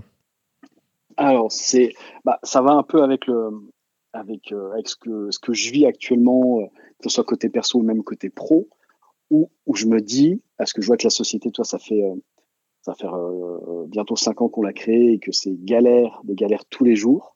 Et je me dis putain est-ce que j'ai est-ce que j'ai est-ce que j'ai bien fait de, de me lancer dedans? Est-ce que parce que quelque part ça m'a coûté euh, ça m'a coûté du temps ça m'a coûté euh, de l'argent puis ça m'a coûté mon couple aussi je pense aussi en partie. je peux te demander tu as investi combien dans ce projet? Euh, écoute bah, on est à plusieurs centaines de milliers d'euros. Ah ouais. Entre des prêts entre l'apport qu'on a mis oh, des prêts qu'on s'est mis qu'on s'est mis sur le dos des ça me ferait flipper. c'est et bah tu vois c'est ça. Et je me dis on est à, on est à un point où on se dit putain, est-ce qu'on a, est-ce que, est-ce qu'on a bien fait euh, de, de, de, partir là-dessus? Et du coup, c'est, euh, y a... mais ça, je pense que c'est tous les entrepreneurs. Euh, mais peut-être toi aussi, quand tu crées un spectacle, je veux dire, tu as une, période de doute où tu c'est dis... Moins, c'est moins que toi, mais déjà, je pense que ton produit, il est bon et que vraiment, il faut que tu ailles au bout parce que vraiment, tu, tu vas sauver des vies. Donc, il faut, faut, y aller. Et deuxième, deuxièmement, j'ai l'impression que tu as un stade où tu peux plus faire demi-tour, quoi qu'il arrive. Tu dois aller au bout. Donc, euh, fonce. Fonce. De toute façon, tu peux, tu peux pas regretter un projet tant qu'il n'a pas été commercialisé, je veux dire. Il n'y a que l'échec commercial qui peut te faire dire que c'était un échec. Mais là, il n'a pas été commercialisé. Donc, tu peux pas savoir pour le moment si vous avez bien fait ou pas. Tu vois? Et pour moi, il n'y a que le rejet du public qui peut te dire euh, que tu t'es trompé. Mais là, comment tu peux savoir que tu t'es trompé? Tu ne l'as pas mis en vente. Quand auras, je pense que quand tu le mettras en vente, tu vas commencer à en vendre pas beaucoup. Puis après, tu auras des retours des gens qui vont dire merci, ça m'a aidé. Merci, peut-être un jour on te dira ça a sauvé mon fils, machin. Tu diras ah ouais, j'ai pas fait tout ça pour rien, j'ai pas pris tous ces risques pour rien. Et mec, tu seras, tu seras trop bien. Vraiment, c'est déjà, déjà avoir un succès commercial, déjà c'est incroyable, c'est gratifiant. Mais avoir un succès commercial d'un produit qui sauve des vies, je trouve que c'est encore plus stylé. Quoi. Tu te dis vraiment, cher à quelque chose sur cette terre. Ouais, mais parce que tu vois, là, parce que euh, là, on a essayé de se frotter un peu du côté du, du monde des, des, investisseurs, où, euh, où euh, on est un peu dans la même situation que lorsque tu es, jeune diplômé, que tu cherches du boulot, on te dit, bah, vous avez un, un, beau cursus, etc., mais c'est dommage, vous n'avez pas d'expérience. Et nous, souvent, le, le, truc qu'on se prend dans les dents, c'est ah, votre produit est pas mal, mais faites déjà du chiffre d'affaires et revenez nous voir. Et c'est hmm. vraiment la problématique là de parce que au final, moi, mon taf, c'est quoi? C'est de gérer des problèmes. Tous les jours, en gros, c'est ça, c'est juste de régler des problèmes. Et à un moment donné, c'est le, on va pas se mentir, je veux dire, l'argent, ça va être, c'est ce qui fait, c'est ce qui fait, c'est ce qui fait tourner la machine. Et si le jour où on n'est plus, euh, on n'a plus de cash, bah ça s'arrête et puis euh, merci bonsoir quoi. Avec les dettes qui vont derrière, etc. Donc euh, c'est le tout le côté là. Je me suis dit, putain, si, si jamais ça, on se plante, etc. C'est vraiment une phase de remise en question où tu te dis, mais est-ce qu'on fait bien C'est normal, je pense que vous traversez ça, mais va au bout. Est-ce que tu me disais sur les investisseurs, on a pareil chez les humoristes quand les producteurs ils te disent remplis ta salle et après peut-être on va te produire. Et toi tu es là, tu dis mais attends, mais si je remplis ma salle, j'ai pas besoin de producteur en fait. T'as ah as, le même truc. Mais. Euh, ouais, va jusqu'au bout. Moi, j'aurais plutôt peur qu'on essaie de me voler mon invention. Ouais, ça, ouais, la peur là, on l'a eu au début. Et au final, euh, on se dit, on a regardé un peu ce qu'ils faisaient dans d'autres pays, notamment aux États-Unis, et on a qu'aux États-Unis, il y avait un produit euh, un peu équivalent, mais ça, on l'a vu après. bon, au départ, nous, on est parti, on est parti comme des comme des billes en tête. On a fait un premier proto dans le garage, etc. Avant de faire une étude de marché bref. Donc on a découvert qu'il y avait un produit qui ressemblait un peu aux États-Unis et qui eux fonctionne pas mal. Donc on se dit putain si ça fonctionne chez eux, il n'y a pas de raison que bien sûr pas de raison que, que, ça, ne marche pas ici. Mais il y a toujours le côté voilà putain on se remet en doute, on se, remet, en question.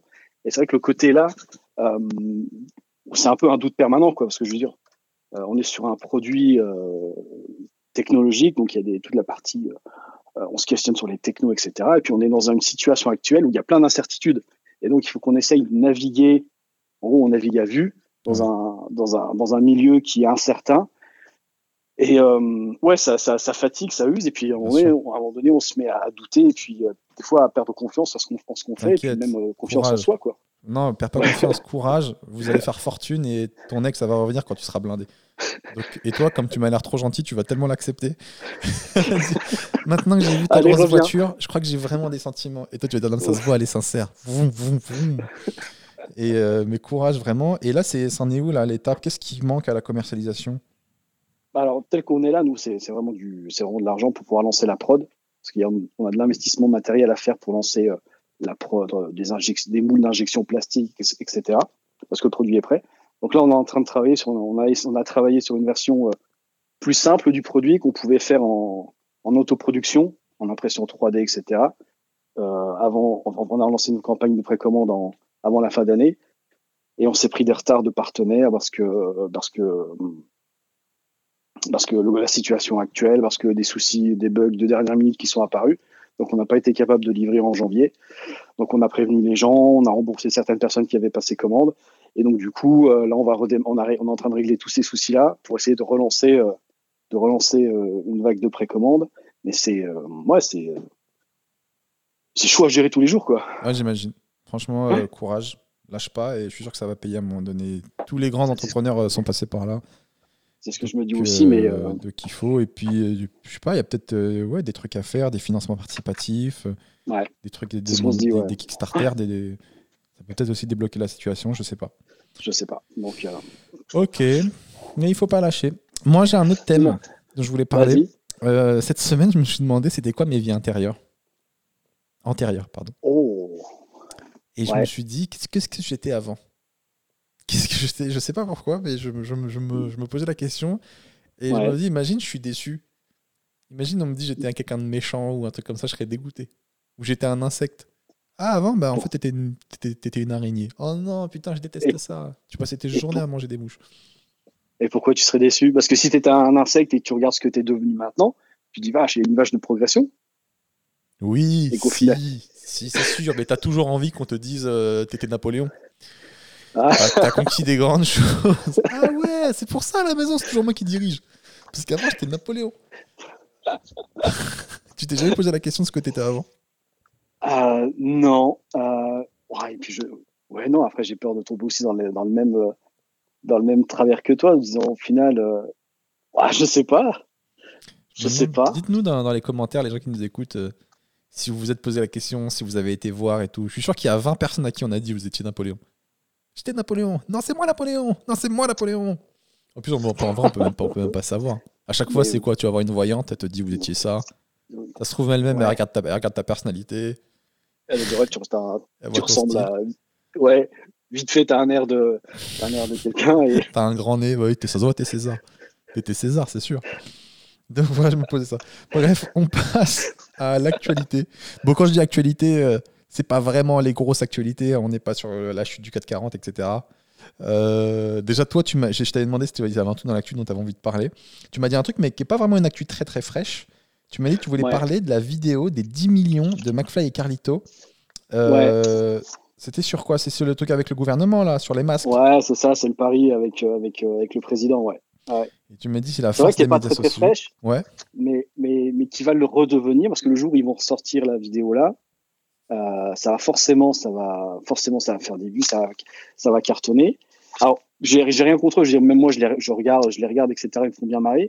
Mais c'est juste le côté euh, euh, qu'il faut peut-être éduquer, faire de l'éducation auprès des jeunes, euh, parce que malgré tout, je pense que derrière ça, c'est un peu un coup de une belle stratégie de, de com au niveau de au niveau de la, la, du président ouais. et que et que forcément on arrive on va bientôt arriver aux périodes électorales ouais. et que c'est un peu l'effet guignol avec Chirac on a toujours dit que c'était Guignol qui, a fait, qui avait fait élire Chirac. Et que du coup, je pense qu'il faut faire gaffe aux jeunes en, en les accompagner sur, ces, des, sur des sujets comme ça, en leur disant que, que le côté cool qui va ressortir de la vidéo, euh, de, la, de, la, future vidéo où ils vont faire le, les, jeux jeux des anecdotes, forcément, il va sortir, ils vont sortir des trucs plutôt cool et fun, et qu'il faudra faire attention, euh, éduquer les gens en leur disant attention, ce que vous voyez là, c'est de la mise en scène, c'est un, un coup de com, quoi. C'est pas juste un, c'est pas juste du, du, fit and fun ou des trucs que tu trouves sur YouTube. C'est quelque part, il y, a, y a quand même un côté, euh, un côté euh, politique derrière. Je vois, ce que, je vois ce que tu veux dire. Ils voient peut-être pas le coup stratégique, le, les gars, mais bon, euh, ce que tu dis là, ça, c'est le résumé de toute la politique. Hein, je veux dire, si je sais pas, ouais, si, ouais. si c'est pas chez McFly et Carlito, c'est ailleurs qui vont faire de la com. Si c'est pas là, ça sera, ça sera dans la rue, sur les marchés, en train de faire de la com. Les politiciens, c'est que ça. Ouais, mais regarde, tu reprends le, tu vois, sur Twitch, euh, Castex était passé chez, euh, chez Samuel Etienne. Ouais. C'est pas plutôt bidé, quoi. C'était, ça, ça s'est mal, ça, mal passé.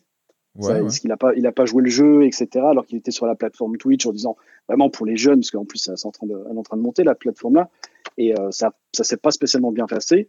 Et là, tu, tu peux être sûr qu'avec Macron, ils vont forcément, ça va être, ça va être un truc euh, méga cool, quoi, forcément. Et il y, a, il y, a toujours un truc, un côté un peu pathétique de toute façon quand tu vois des hommes politiques qui vont sur des plateformes jeunes ou qui s'associent avec des jeunes pour récupérer un électorat. Oui.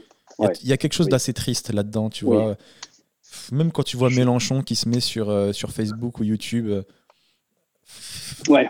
Il y a un côté. Non, mon gars, c'est pas ta place, quoi. C'est ça. Il y a un côté un peu triste parce que moi, moi, je le vois gros. Tu le vois gros comme une maison. Euh, mais bon, après, euh, c'est aussi leur travail d'aller chercher euh, tous les électeurs, quoi. Donc bon, on ferait pareil à leur place. Peut-être. Et puis finalement, est-ce que c'est pas la même chose que moi aussi hein? Enfin, je, je crois que je dis ça, mais quand tu me vois moi à 35 ans qui débarque sur Twitch en train de jouer à DBZ, en vrai, c'est un peu la même chose. Même si moi, j'y vais pas pour mais récupérer des gens. C'est euh... quoi toi ta motivation quand, quand tu dis tiens, je vais faire des lives sur Twitch? C'est est-ce que c'est ouais. est-ce que c'est est-ce que c'est -ce c'est l'ennui? Le fait que tu puisses pas faire euh, jouer en salle, etc. Ou c'est euh...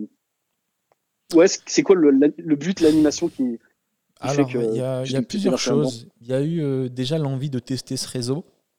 Ouais. on va tester parce que tout le monde me dit ah faut aller sur Twitch, faut aller sur Twitch, faut aller sur Twitch, faut y aller et tout. Donc je dis bah, je vais tester parce qu'à la base j'avais pas un a priori plutôt positif. D'accord. On va tester. Ouais. Au final j'ai vu et c'est vrai que c'est marrant de jouer à la console parce que de toute façon moi je joue à la console à la maison.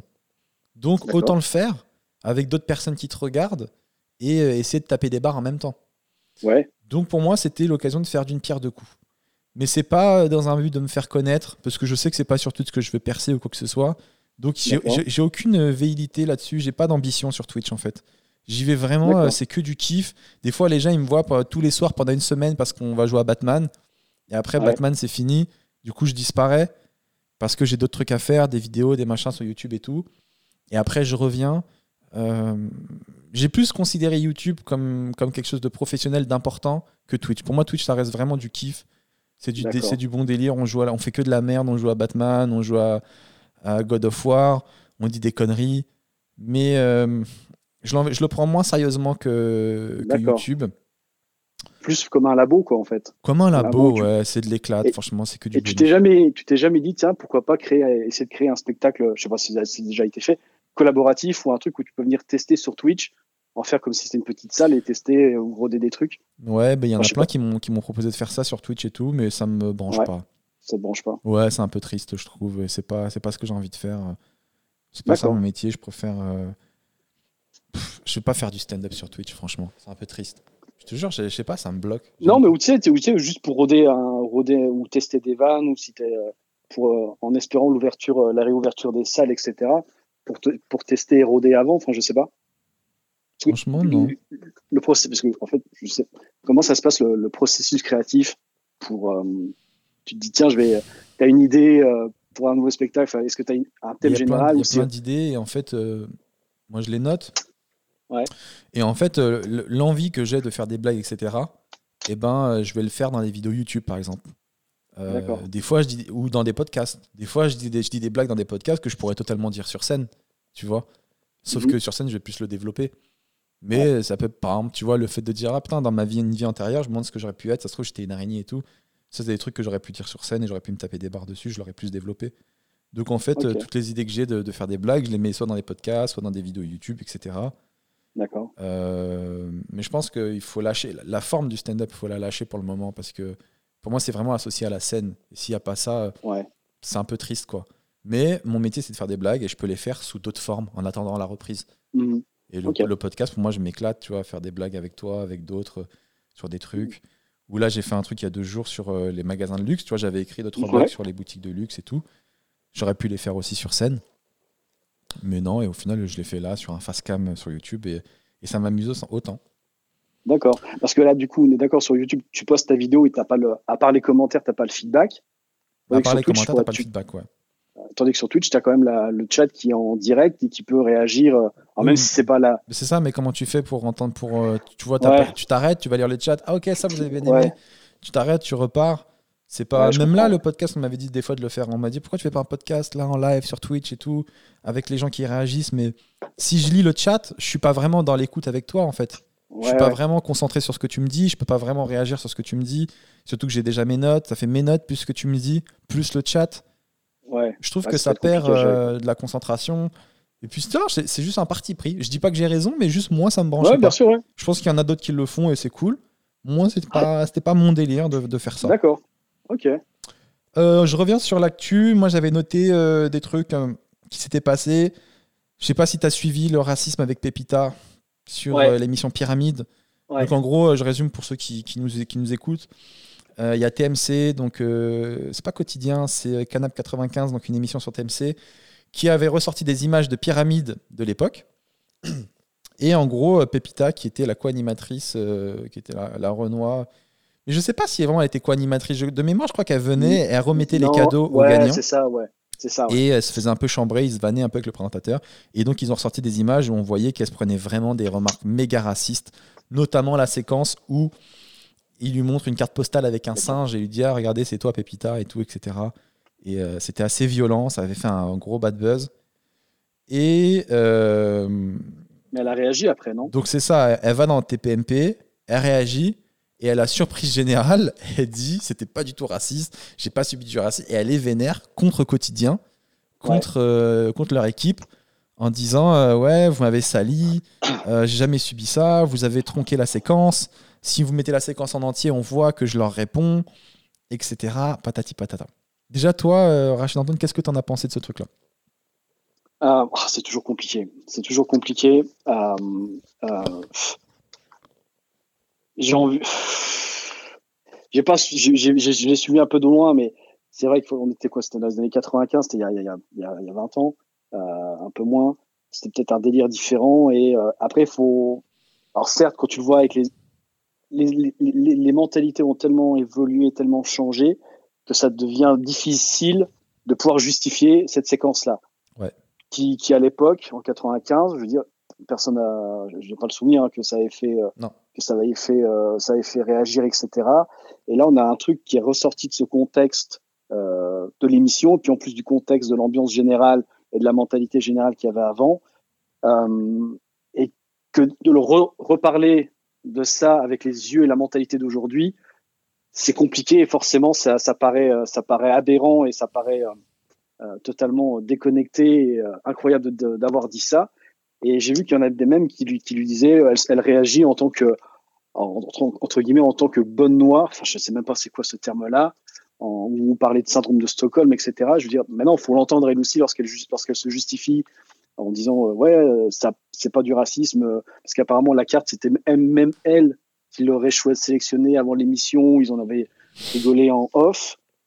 C'est compliqué. C'est compliqué, c'est elle dit que c'était pas du racisme, qu'ils l'ont toujours très bien traité, etc. Et qu'elle s'entendait toujours très très bien avec euh, les équipes. Moi, je l'entends.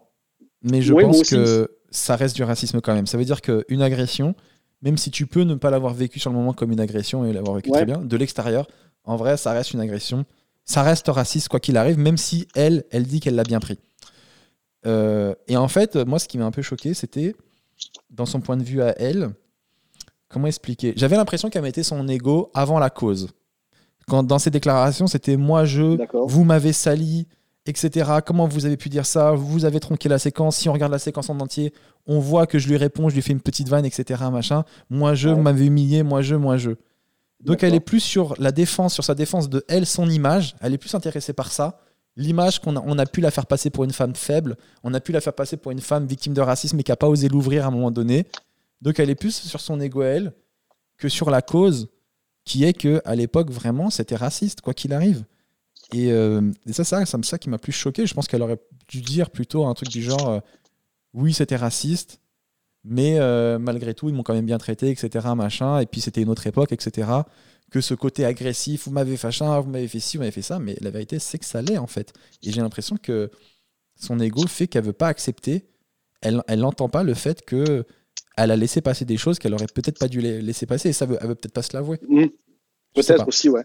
Et peut-être que ça aurait été aussi un bon move, du coup, d'aller sur. effectivement, c'était pas, c'était pas l'émission quotidien, mais au moins de répondre en direct chez Quotidien, en y allant en personne pour essayer de, de, de parler, d'en discuter, de, de faire un, de, de, de faire, euh, d'essayer de faire avancer le, le sujet. Mais ouais, c'est vrai, c'est compliqué. C'est. Euh, mais quand tu rigoles sur une carte postale où il y a un gorille Enfin, je veux dire, c'est raciste. Et l'autre, il dit, c'est ça quand tu manges des bananes. Tu peux pas ne dire que ce n'est pas raciste. Ça l'est, quoi qu'il arrive, ça l'est. Et, euh, et, elle, elle est focus sur elle-même et tout. Et TPMP, je les adore, hein. franchement, ils me font trop rire, mais qui sont d'une mauvaise foi envers quotidien, qui est abusé. C'est-à-dire que dès que c'est quotidien, comment ça? Oui, ils ont tronqué la séquence, mais bien évidemment, c'est un montage fallacieux pour vous salir, mais bien évidemment, Pépita, mais oui, vous avez raison de ne pas être content envers eux. D'accord. Après, ils ont toujours le même, le même argument, mais si ça avait été nous qui avons fait ça, mais on nous, on nous serait tombé dessus. mais oui, mais quand c'est quotidien, non, non, non, non, non. Ah, ils abusent, ils me font trop rire, eux, je te jure. Ouais, après, ils sont toujours en guerre, en, la guerre entre les deux, quoi. Ouais, donc voilà, dites-nous dans les commentaires ce que vous en avez pensé. Et après, dans le même délire, euh, Pierre Ménès. Pierre Ménès. Alors ça, j'ai pas du tout. Ouais, j'ai vu que qu'il s'était fait virer de Canal, mais alors là, du coup, j'ai pour le coup, j'ai pas du tout suivi du tout. Je te fais un grand récap. T'es tombé sur la bonne personne. Allez, vas-y, je suis prêt. Il y a une journaliste sportive, femme de Canal+, qui fait un docu qui s'appelle Je suis pas une salope, je suis journaliste, je crois. Et euh, dans ce docu, elle dénonce euh, toutes les agressions sexistes qu'il y a dans ce milieu. Et euh, notamment Pierre Ménès, qui a fait plein de dingueries sur des plateaux. Il a attrapé des femmes pour les embrasser. Il a fait ça à plusieurs reprises. Et elle le prend en interview. Et elle le confronte un peu à tout ça. Canal Plus censure le document. Il demande à ce que la partie de Pierre Ménès ne soit pas diffusée parce que bah, c'est un de leurs journalistes phares, etc. Ils veulent le protéger. Donc ça, ça fait un buzz. On dit ouais, pourquoi, pourquoi Canal Plus veut, protéger, etc. Machin. TPMP, qui n'est pas avare de, qui veut faire du buzz, dit bah nous on va diffuser la séquence et on va recevoir Pierre Ménès. TPMP diffuse la séquence et tu vois la séquence elle est gueudin. Elle le dit, elle lui dit voilà, des fois tu as eu des attitudes un peu abusées.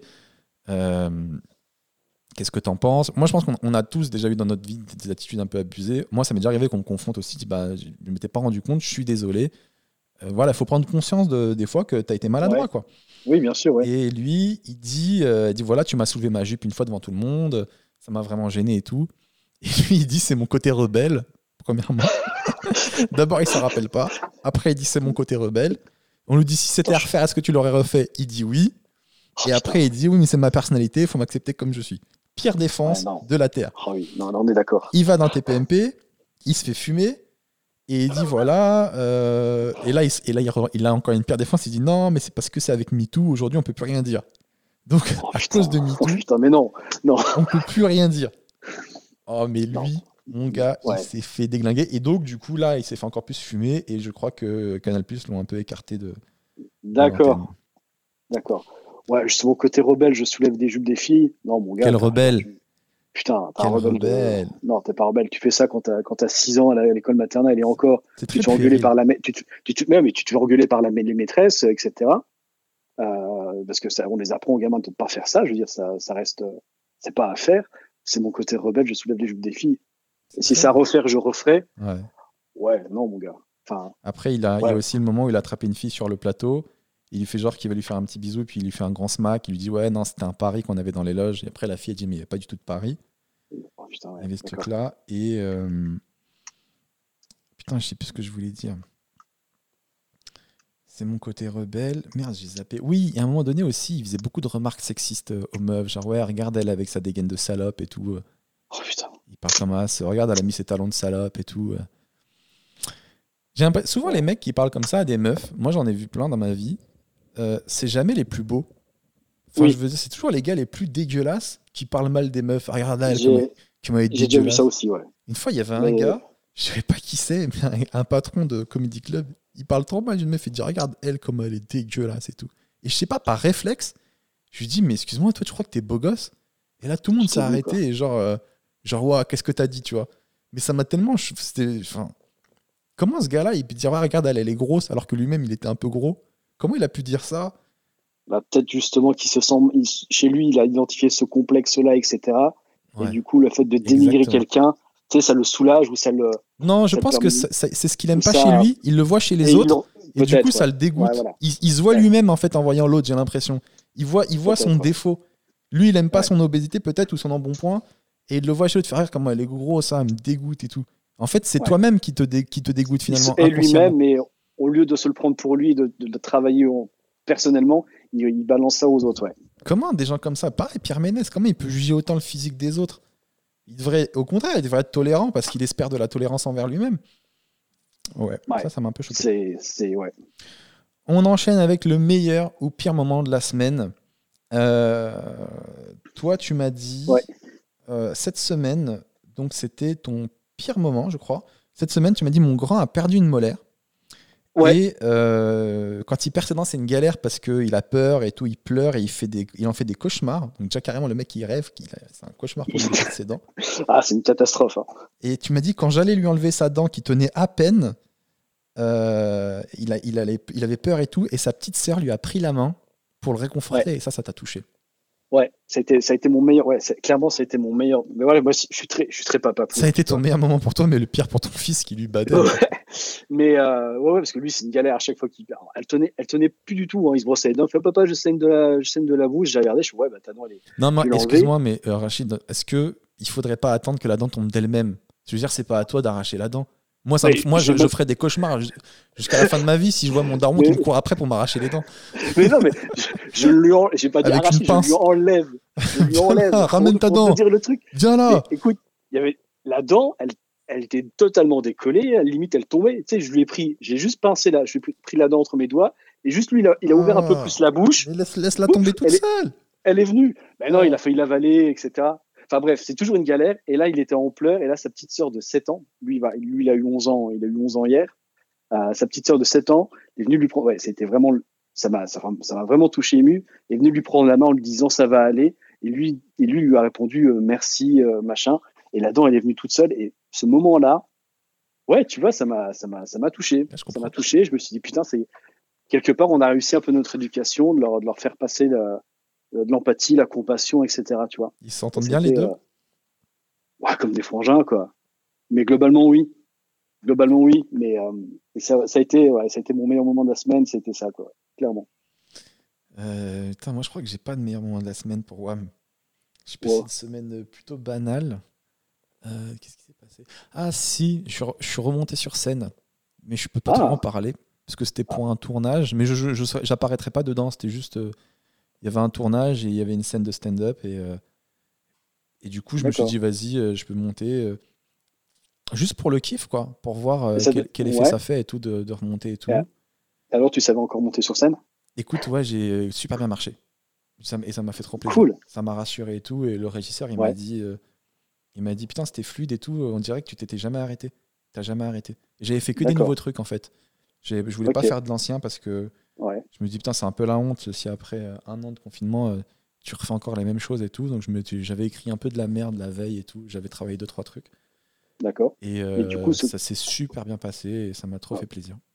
D'accord. Donc tu n'avais pas perdu euh, ouais, de dire que la, la confiance, etc. C'était serein ou quand même appréhendé Non, j'étais beaucoup stressé parce que ça faisait longtemps et en plus c'était que des nouveaux trucs que j'avais jamais fait. D'accord. Et au final, ouais, ça se perd pas parce que c'est ce que t'es, tu fais ça depuis des années, tu fais ça depuis 10 piges. Et puis, euh, l'écriture des podcasts, l'écriture des, vidéos YouTube et tout, ça reste euh, mon écriture. Donc, euh, c'est pas loin de ce que je fais en stand-up en vrai, tu vois, cette écriture-là. Donc, du coup, tu perds pas dans l'écriture, vu que tu t'écris tout le temps des trucs, sauf que tu le dis sous une autre forme, sous forme de podcast, etc. Mais moi, j'ai un peu tout fusionné maintenant. Donc, même là, dans les podcasts, je parle comme si je parlerais en stand-up. Même sur scène, je parle comme dans la vie de tous les jours. Tout est un peu pareil. Et, euh, et ça m'a vraiment fait du bien, en fait, de, de voir les gens taper des bars et tout, de parler avec eux. Ça m'a fait. Ah, je m'attendais pas à ça. De revoir des potes humoristes, de se vanner, de, de, voir des potes dire des blagues super drôles et tout. Ça m'a. Ouais, il y en a, ils m'ont vraiment fait rire et tout. C'était vraiment, vraiment cool, quoi. Vraiment fait... Et puis ça te fait gagner en confiance aussi quand, quand l'autre te dit euh, Putain, c'était fluide, on a l'impression que t'as pas arrêté et tout. Ça m'a. Ah, ça m'a fait du bien, ça m'a soulagé. Regonfler à bloc, quoi. Ouais, ça m'a trop fait du bien. Comment j'ai pu oublier ça ah euh, franchement. Qu'est-ce qu'on a Petit détail relou. Je t'ai demandé, est-ce qu'il y a un petit détail relou en ce moment qui te fait chier ou un truc qui t'énerve Et tu m'as dit le fait que pour la deuxième fois, mon gamin ne puisse pas faire son anniversaire avec ses copains à cause du confinement. Ouais. Euh, ça, ça t'a fait chier. Ouais, ça, ça, ça m'a fait chier parce que lui, il est du début avril. Donc déjà l'année dernière, on était en plein confinement, donc on n'a pas pu le faire. Là, cette année, on avait prévu de faire venir un mec pour lui faire un escape game réel, dans, dans le jardin, etc. et bah, avec, avec euh, avec euh, avec euh, une dizaine de copains, etc. Bah, c'est raté pour la deuxième fois. Puis quand on lui a dit, bah voilà, on pourra pas le faire, c'est annulé, on va essayer de faire différemment. Bah, ça, il s'est mis à pleurer, quoi, parce que ça le, ça le, ça le, faisait chier et qu'on puisse pas le faire. Et ouais, ça a été le moment, ouais, toi, ça fait chier, quoi. Ton gamin, il a dit, il a, il a, pas fait ses 10 ans, là, il fait pas ses 11 ans avec ses potes. Merde, quoi. Ça fait chier. Mais bon. T'es trop un bon papa, putain. Forcément. Oh, je sais pas si je suis un bon papa, mais c'est euh, ouais, c'est ça, reste ma priorité. Donc tu vois, si je, j'essaye de faire le. Toi, quand t'étais petit, tu fêtais ton anniversaire avec tes potes? Avec mes potes, je, déteste faire mes anniversaires. Bah écoute, pas moi c'est pareil. Donc c'est pour ça en fait. moi quand j'étais petit, il y avait pas de pas de fête, pas de machin. Il y avait une tarte tatin avec ma mère et c'était d'une tristesse. Donc. Euh, mais, c'est pareil. Moi, je veux dire, quand j'ai fait mes anniversaires chez ma famille, mon père, il avait encore, encore de la famille au Maroc. Donc, en général, durant l'hiver, il partait, il partait au Maroc et donc forcément, moi, moi, je suis, moi, je suis du mois de janvier, donc on faisait pas la, je n'ai jamais fait l'anniversaire avec mon, avec mon père. Donc c'est ma mère elle faisait un gâteau avec mes frangins, etc., mais sans plus quoi. Et euh, même avec mes potes, même quand j'étais ado, euh, les fêtes du, au collège, etc., on s'arrangeait pour faire une fête commune, mais c'était pas mon anniversaire quoi. Et je déteste ça. Et le jour de, le jour de mes 30 ans, vous faisiez une fête et vous dites c'est l'anniversaire de tout le monde. Ouais, parce qu'il y en avait un qui, moi je suis du 19 janvier, il y en a un qui est du 27, il y en a un qui est du 1er février donc, en gros, pendant les vacances de février, on faisait une grosse chouille. C'était l'anniversaire de tout le monde. Ok. Mais moi, le jour de mes 30 ans, mon gars, j'ai pleuré. Ah ouais? J'ai pleuré. Dans ma tête, je suis bloqué à 25. C'est vrai. Tu sais que moi, j'ai 35. Et euh, là, je vais avoir 36. Et 36, ça fait un truc. Je te jure, tu. Attends. Quand je me dis l'année prochaine, j'arrive à 40. Ah ouais, je comprends que ça fasse un truc. Mais je crois que c'est ça qui m'a fait le déclic euh, qui fait que je me suis inscrit au coup de fou. Je me dis, je vais avoir aucun regret, je veux tout faire dans ma vie. Et, ça, euh, mais ça c'est fort. Ce que tu viens de faire, t'inscrire au kung-fu, c'est fort. Parce ah que moi, je fais, je fais, du handball, et des fois, je vois des mecs qui arrivent à, à 28 ans, 30, 30 piges, faire du hand, venir, venir au club pour faire du hand pour leur première fois, la première fois de leur vie. Et je me dis, mais moi, je serais incapable d'aller m'inscrire à un nouveau cours, surtout un nouveau sport, surtout un sport collectif, où j'en ai jamais fait, où je sais que forcément t'es pas bon, etc. Et les mecs là, je suis vachement impressionné par leur, euh, par leur force, parce que je veux dire, pas évident, quoi. Moi, je me sens incapable de faire ça, quoi. Bah ouais, mais mieux vaut le tenter que d'avoir des regrets. Hein. Effectivement. Et puis, qu'est-ce qui te bloquerait, toi? Pourquoi tu ferais pas ça? C'est quoi le regard des ah, bah, autres? Ouais, c'est un peu le côté. Et puis même, je sais que je suis pas bon et que. Mais à un moment donné, c'est aussi un travail de confiance en soi, de se dire, euh, moi, je suis pas le roi de la confiance en soi, mais bah ouais, j'ai 35 ans, je vais être nul. Euh, et alors, qui a pas été nul? Qui a pas déjà débuté? Est-ce que vous, vous êtes, toi, t'es déjà arrivé dans, en, au hand, t'étais déjà fort? Tu vois, je, je, veux dire. Euh, ouais, non, mais oui. C'est fini genre de, ce genre de faiblesse du collège. Je veux dire, un mec, même si moi, si j'attaque le hand demain et qu'un gars qui fait du hand depuis longtemps, qu'à mon âge, il me dit Ah, t'es nul et tout. Franchement, non seulement ça me blesserait pas, mais je crois que je le regarderais avec un mépris. Genre, mais t'es un ouf, toi. À ton âge, t'es en train de te vanter parce que t'es fort au hand et que moi je suis nul alors que c'est mon premier jour. Sérieusement? Je crois que je le détruirais. Euh, non, mais bien sûr, t'as raison. Mais t'as raison. Mais en plus, généralement, les gens, les, gars, tu, tu l'intègres tout de suite. Je veux dire, on, nous, on, les intègre vachement bien. Mais c'est juste le fait de se dire, d'avoir le. Tu sais, c'est le fait d'oser. Voilà, c'est on en revient sur le côté oser, de d'oser faire un truc. de toute façon, qu'est-ce qu'il y a à perdre? Je veux dire. on est d'accord, je suis d'accord avec toi. Il y a, rien à perdre. Mais, euh, mais ouais. Moi, je, suis, je sais que je suis une brêle au foot. Je sais pas jouer au foot. Je me vois pas demain m'inscrire au club de foot en disant allez les gars, j'arrive. Je sais pas. tu vas, tu dis euh, je suis nul. Après, en petite parenthèse, je me suis pas inscrit dans un club euh, privé. J'ai pris un, prof perso euh, que j'ai rencontré et tout. Et, et c'est un gars qui est parti six ans en Chine pour faire que ça. D'accord. Et là, il est revenu et tout. Et, et franchement, il est trop bon délire. Je sais pas, je moi je me base beaucoup au feeling pour. Euh, même quand je choisis les gens, les podcasts et tout, je me suis basé au feeling sur un site.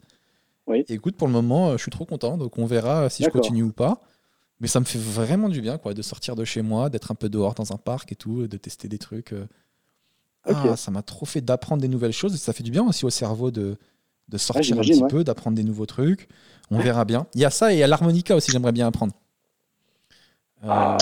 mais là, ça, fait, ça fait beaucoup de nouveaux trucs. Mais l'harmonica, je trouve que c'est un instrument qui est assez cool. Tu mets dans ta poche, tu le sors et tu feras de la musique. Je trouve ça trop cool. Même, même le geste, mettre devant sa bouche et tout. Je me verrais trop avec ma moto, je me pose dans un endroit, je sors mon harmonica. Coucher de soleil derrière, oh derrière Bord, de, bord de côte. Mais tu sais que. En fait, je réalise que je fais ma vie en fonction de. comme des scènes de film en fait. Dans ma tête, j'ai un film de ma vie et j'essaye de faire les scènes que j'imagine. Tu vois plus, j'ai l'impression que des fois, je le fais plus pour la beauté de la scène que pour le plaisir de faire de l'harmonica. Juste pour me dire, à un moment donné, j'étais près de ma moto sur un coucher de soleil en train de jouer de l'harmonica. Rien que de me dire que cette image-là, elle a existé, que je l'ai faite, ça me fait ça me fait, ça me fait kiffer. De me dire que tu vois, à l'époque où je prenais le train, j'aurais trop kiffé être posé, attendre le train en jouant de l'harmonica, ah, dans un coin et tout, avec une capuche. tu vois, que dans ma tête, j'ai les images visuelles et je veux juste les réaliser, ces images-là. Je les trouve cool. C'est clair. Ah putain. C'est clair. Euh, moi, petit détail relou, il m'est arrivé un truc, c'est que, détail de, merde, t'as 3 heures du mat, t'es sur ton ordi, tu travailles, et euh, dans ton bureau, et il y a l'ampoule qui se met à déconner, et qui se met à faire et, et, qui s'éteint, qui se rallume, tu vois. Et sur le coup, déjà, premièrement, je me dis, est-ce que l'ampoule elle déconne ou est-ce que c'est moi qui ai cligné des yeux sans m'en rendre compte Tu te dis, mais c'est chelou. Après, elle se remet à déconner, et là, ça te met une ambiance badante. Genre, mais vraiment, tu te dis, waouh, il y a l'impression qu'il y a un fantôme qui arrive. Elle, s'éteint, elle s'allume et tout. Et vraiment, ça m'a fait flipper. Du coup, je me suis levé, j'ai éteint la lumière et j'ai rallumé une autre petite à côté qui marchait bien. Et je me suis dit, ça se trouve, c'est un gars dans l'au-delà qui, essaye de me faire un signe, tu vois, du mort sur un truc. Et il dit, oh, le con, il a éteint la lumière. Putain. Mais, mais tu crois ça, l'au-delà? Non, mais j'ai vu Stranger Things. Ah. Et dans Stranger Things, et il y a, quelqu'un qui est dans le monde de l'au-delà euh, euh, et, il parle avec sa mère. Euh, il parle avec sa mère en, activant les lumières et tout, en faisant du morse. Et du coup, ça m'a fait penser à ça. Mais si ça se trouve, il y a un gars, il attendait juste qu'il y ait une ampoule qui déconne un peu pour parler avec Wam. Et il dit Oh non, il l'a éteint. Du coup, voilà, j'ai changé. Petit détail relou. On passe à la recommandation du héros. Est-ce que tu as un film ou un livre, etc. Donc, je t'avais demandé que tu pouvais recommander aux gens qui nous suivent? Et tu m'as recommandé un livre alors, tu m'as recommandé L'homme qui voulait vivre sa vie de Douglas Kennedy. Tout à fait, ouais. Euh, et tu m'as recommandé un podcast, Deux heures de perdu. Alors, L'homme qui voulait vivre sa vie de Douglas Kennedy. Est-ce que tu peux m'en parler? euh, C'est un, un, roman, c'est l'histoire d'un homme marié euh, qui avait un rêve d'enfant qui était d'être photographe, mais la vie a fait qu'il n'a pas pu réaliser son rêve. Et au final, il est devenu. bon, il a une bête de situation. Il tu a vois, on en parlait. Hein. On en parlait entre parenthèses de réaliser ces trucs, euh, de faire les trucs qu'on a envie dans la vie. C'est ça. Et en fait, il est au final, euh, la réalité l'a rattrapé. Il est devenu euh, associé dans un grand cabinet d'avocats et il s'est marié avec son amour de jeunesse. Et le couple va mal, il apprend que sa femme le trompe avec son voisin qui est lui-même photographe, chose que lui n'a pas réussi à accomplir. Et quand il découvre ça, il va s'expliquer avec le voisin, il le bute et après il décide de quitter et de se faire passer pour son voisin, partir de l'autre côté des États-Unis et revivre une nouvelle vie en étant photographe.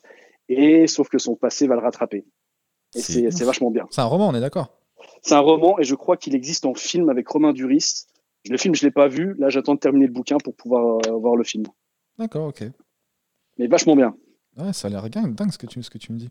Ouais, ouais. Et podcast, euh, tu m'as dit cinéma, deux heures de perdu. Ouais, et le podcast, donc deux heures de perdu, c'est un, un, podcast qui traite de cinéma, mais avec beaucoup de euh, deuxième, de, second degré, euh, d'autodérision, de, et euh, il parle de films soit des années 90, euh, des années 2000, etc., avec une bande de, bande de, bande de copains entre guillemets, et c'est vachement, vachement bien, côté, côté humoristique et avec beaucoup d'ironie de second degré. Ok. de mon côté, Netflix il y a euh, I Care a Lot, un film. Je sais pas si tu l'as vu. J'ai pas Netflix. T'as pas Netflix. Et eh ben, ah. I Care a Lot, c'est en gros euh, une meuf euh, qui arnaque des vieux. D'accord. Et elle-même, donc c'est un peu la méchante, et elle-même, elle tombe sur un autre plus gros méchant qu'elle.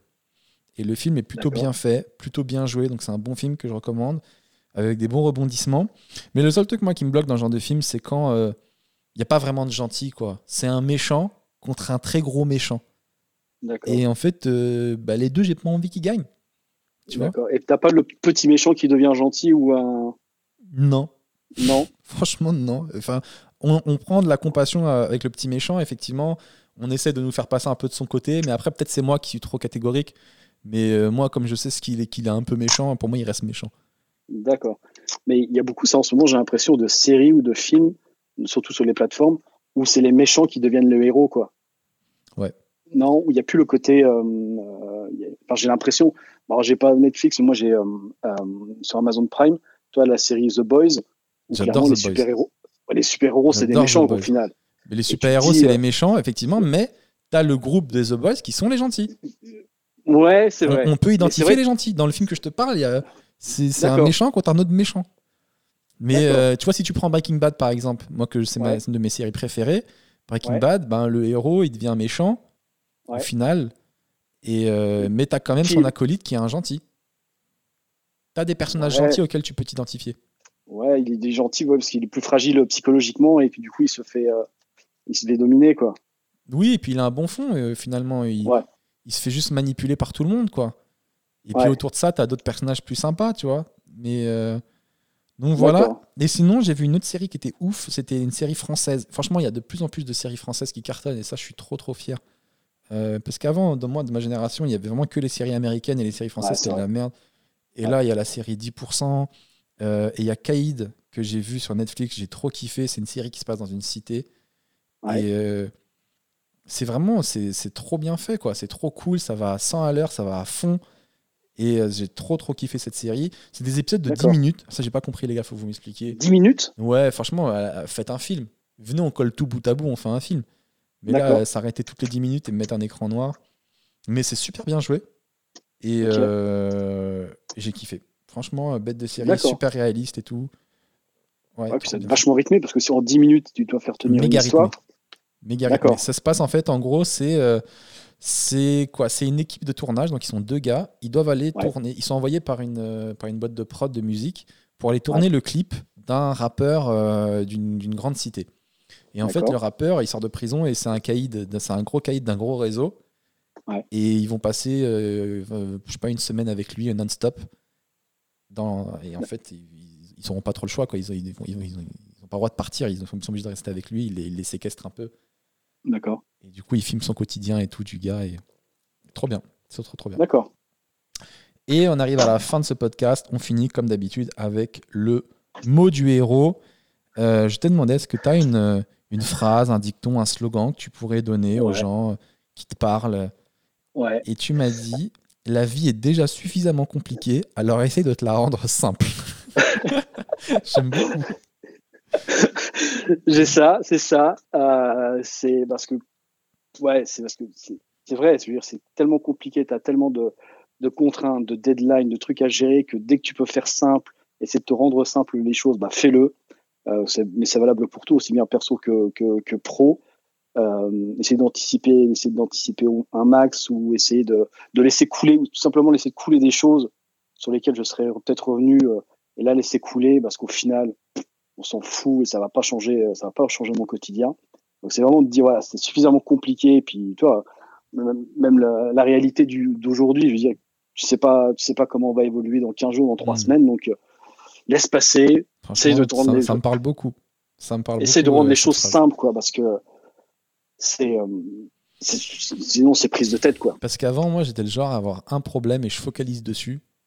Et en fait, plus tu avances dans la vie et plus des, petits problèmes, t'en as plein quoi. Et donc, bah du voilà, coup, maintenant j'arrête de focal et je laisse et je les prends un par un et je laisse du temps et je verrai si ça se résoudra ou pas. Mais j'essaye de plus focaliser dessus, plus me prendre la tête parce que limite ça peut t'empêcher de dormir. Et, et en fait, non, c'est prendre du recul sur les choses et ça va, si ça doit se résoudre, ça se résoudra petit à petit. Mais il faut quand même pas se prendre la tête à fond, pas s'arracher les cheveux, euh, prendre du recul, je crois. Et, et ouais, ça, rendre la vie plus simple, effectivement. Et une situation qui te semble problématique un jour J, peut-être que dix jours plus tard, quand tu reviens dessus, tu vas au final, c'était un faux problème. On s'est pris la tête euh, pour rien, quoi. Donc, euh, donc, donc voilà. Trop bien. Rendre la vie simple. Rachid Antoine, merci pour ta sagesse. Eh ben ça y est, on arrive à la fin de ce podcast. Rachid, c'était un vrai plaisir euh, de t'avoir. Merci beaucoup. Hein. C'était vraiment enrichissant de te parler. Et euh. eh ben, plaisir partagé. C'est vraiment, vraiment tu super expérience. Tu m'as appris vraiment bah, beaucoup, beaucoup, de trucs. Euh, merci à tous les gens qui nous regardent et qui nous écoutent. Je vous rappelle que ce podcast, le podcast dont tu es le héros, est disponible en audio sur Spotify, mais aussi en vidéo sur YouTube, Facebook, etc. merci à tous les gens qui like, qui partagent. Merci pour les commentaires que vous mettez. À chaque fois, j'y reviens dans l'épisode d'après. Euh, et, voilà, c'est toujours cool d'avoir vos retours. Euh, qu'est-ce que je peux vous dire? S'il y en a qui veulent y participer, il faut m'envoyer une petite vidéo sur euh, Insta où vous vous présentez, vous montrez que vous n'êtes pas totalement bizarre, vous dites un peu ce que vous faites dans la vie, ce que vous aimez, etc. Et puis voilà, pourquoi pas, un de ces quatre, échanger. voilà les amis, merci en tout cas de m'avoir suivi, c'était un vrai plaisir, c'était le podcast dont tu es le héros. Si vous n'aimez pas ce podcast, venez l'améliorer. Merci à tous, merci Rachid Antoine, passez une bonne semaine, ciao Chao.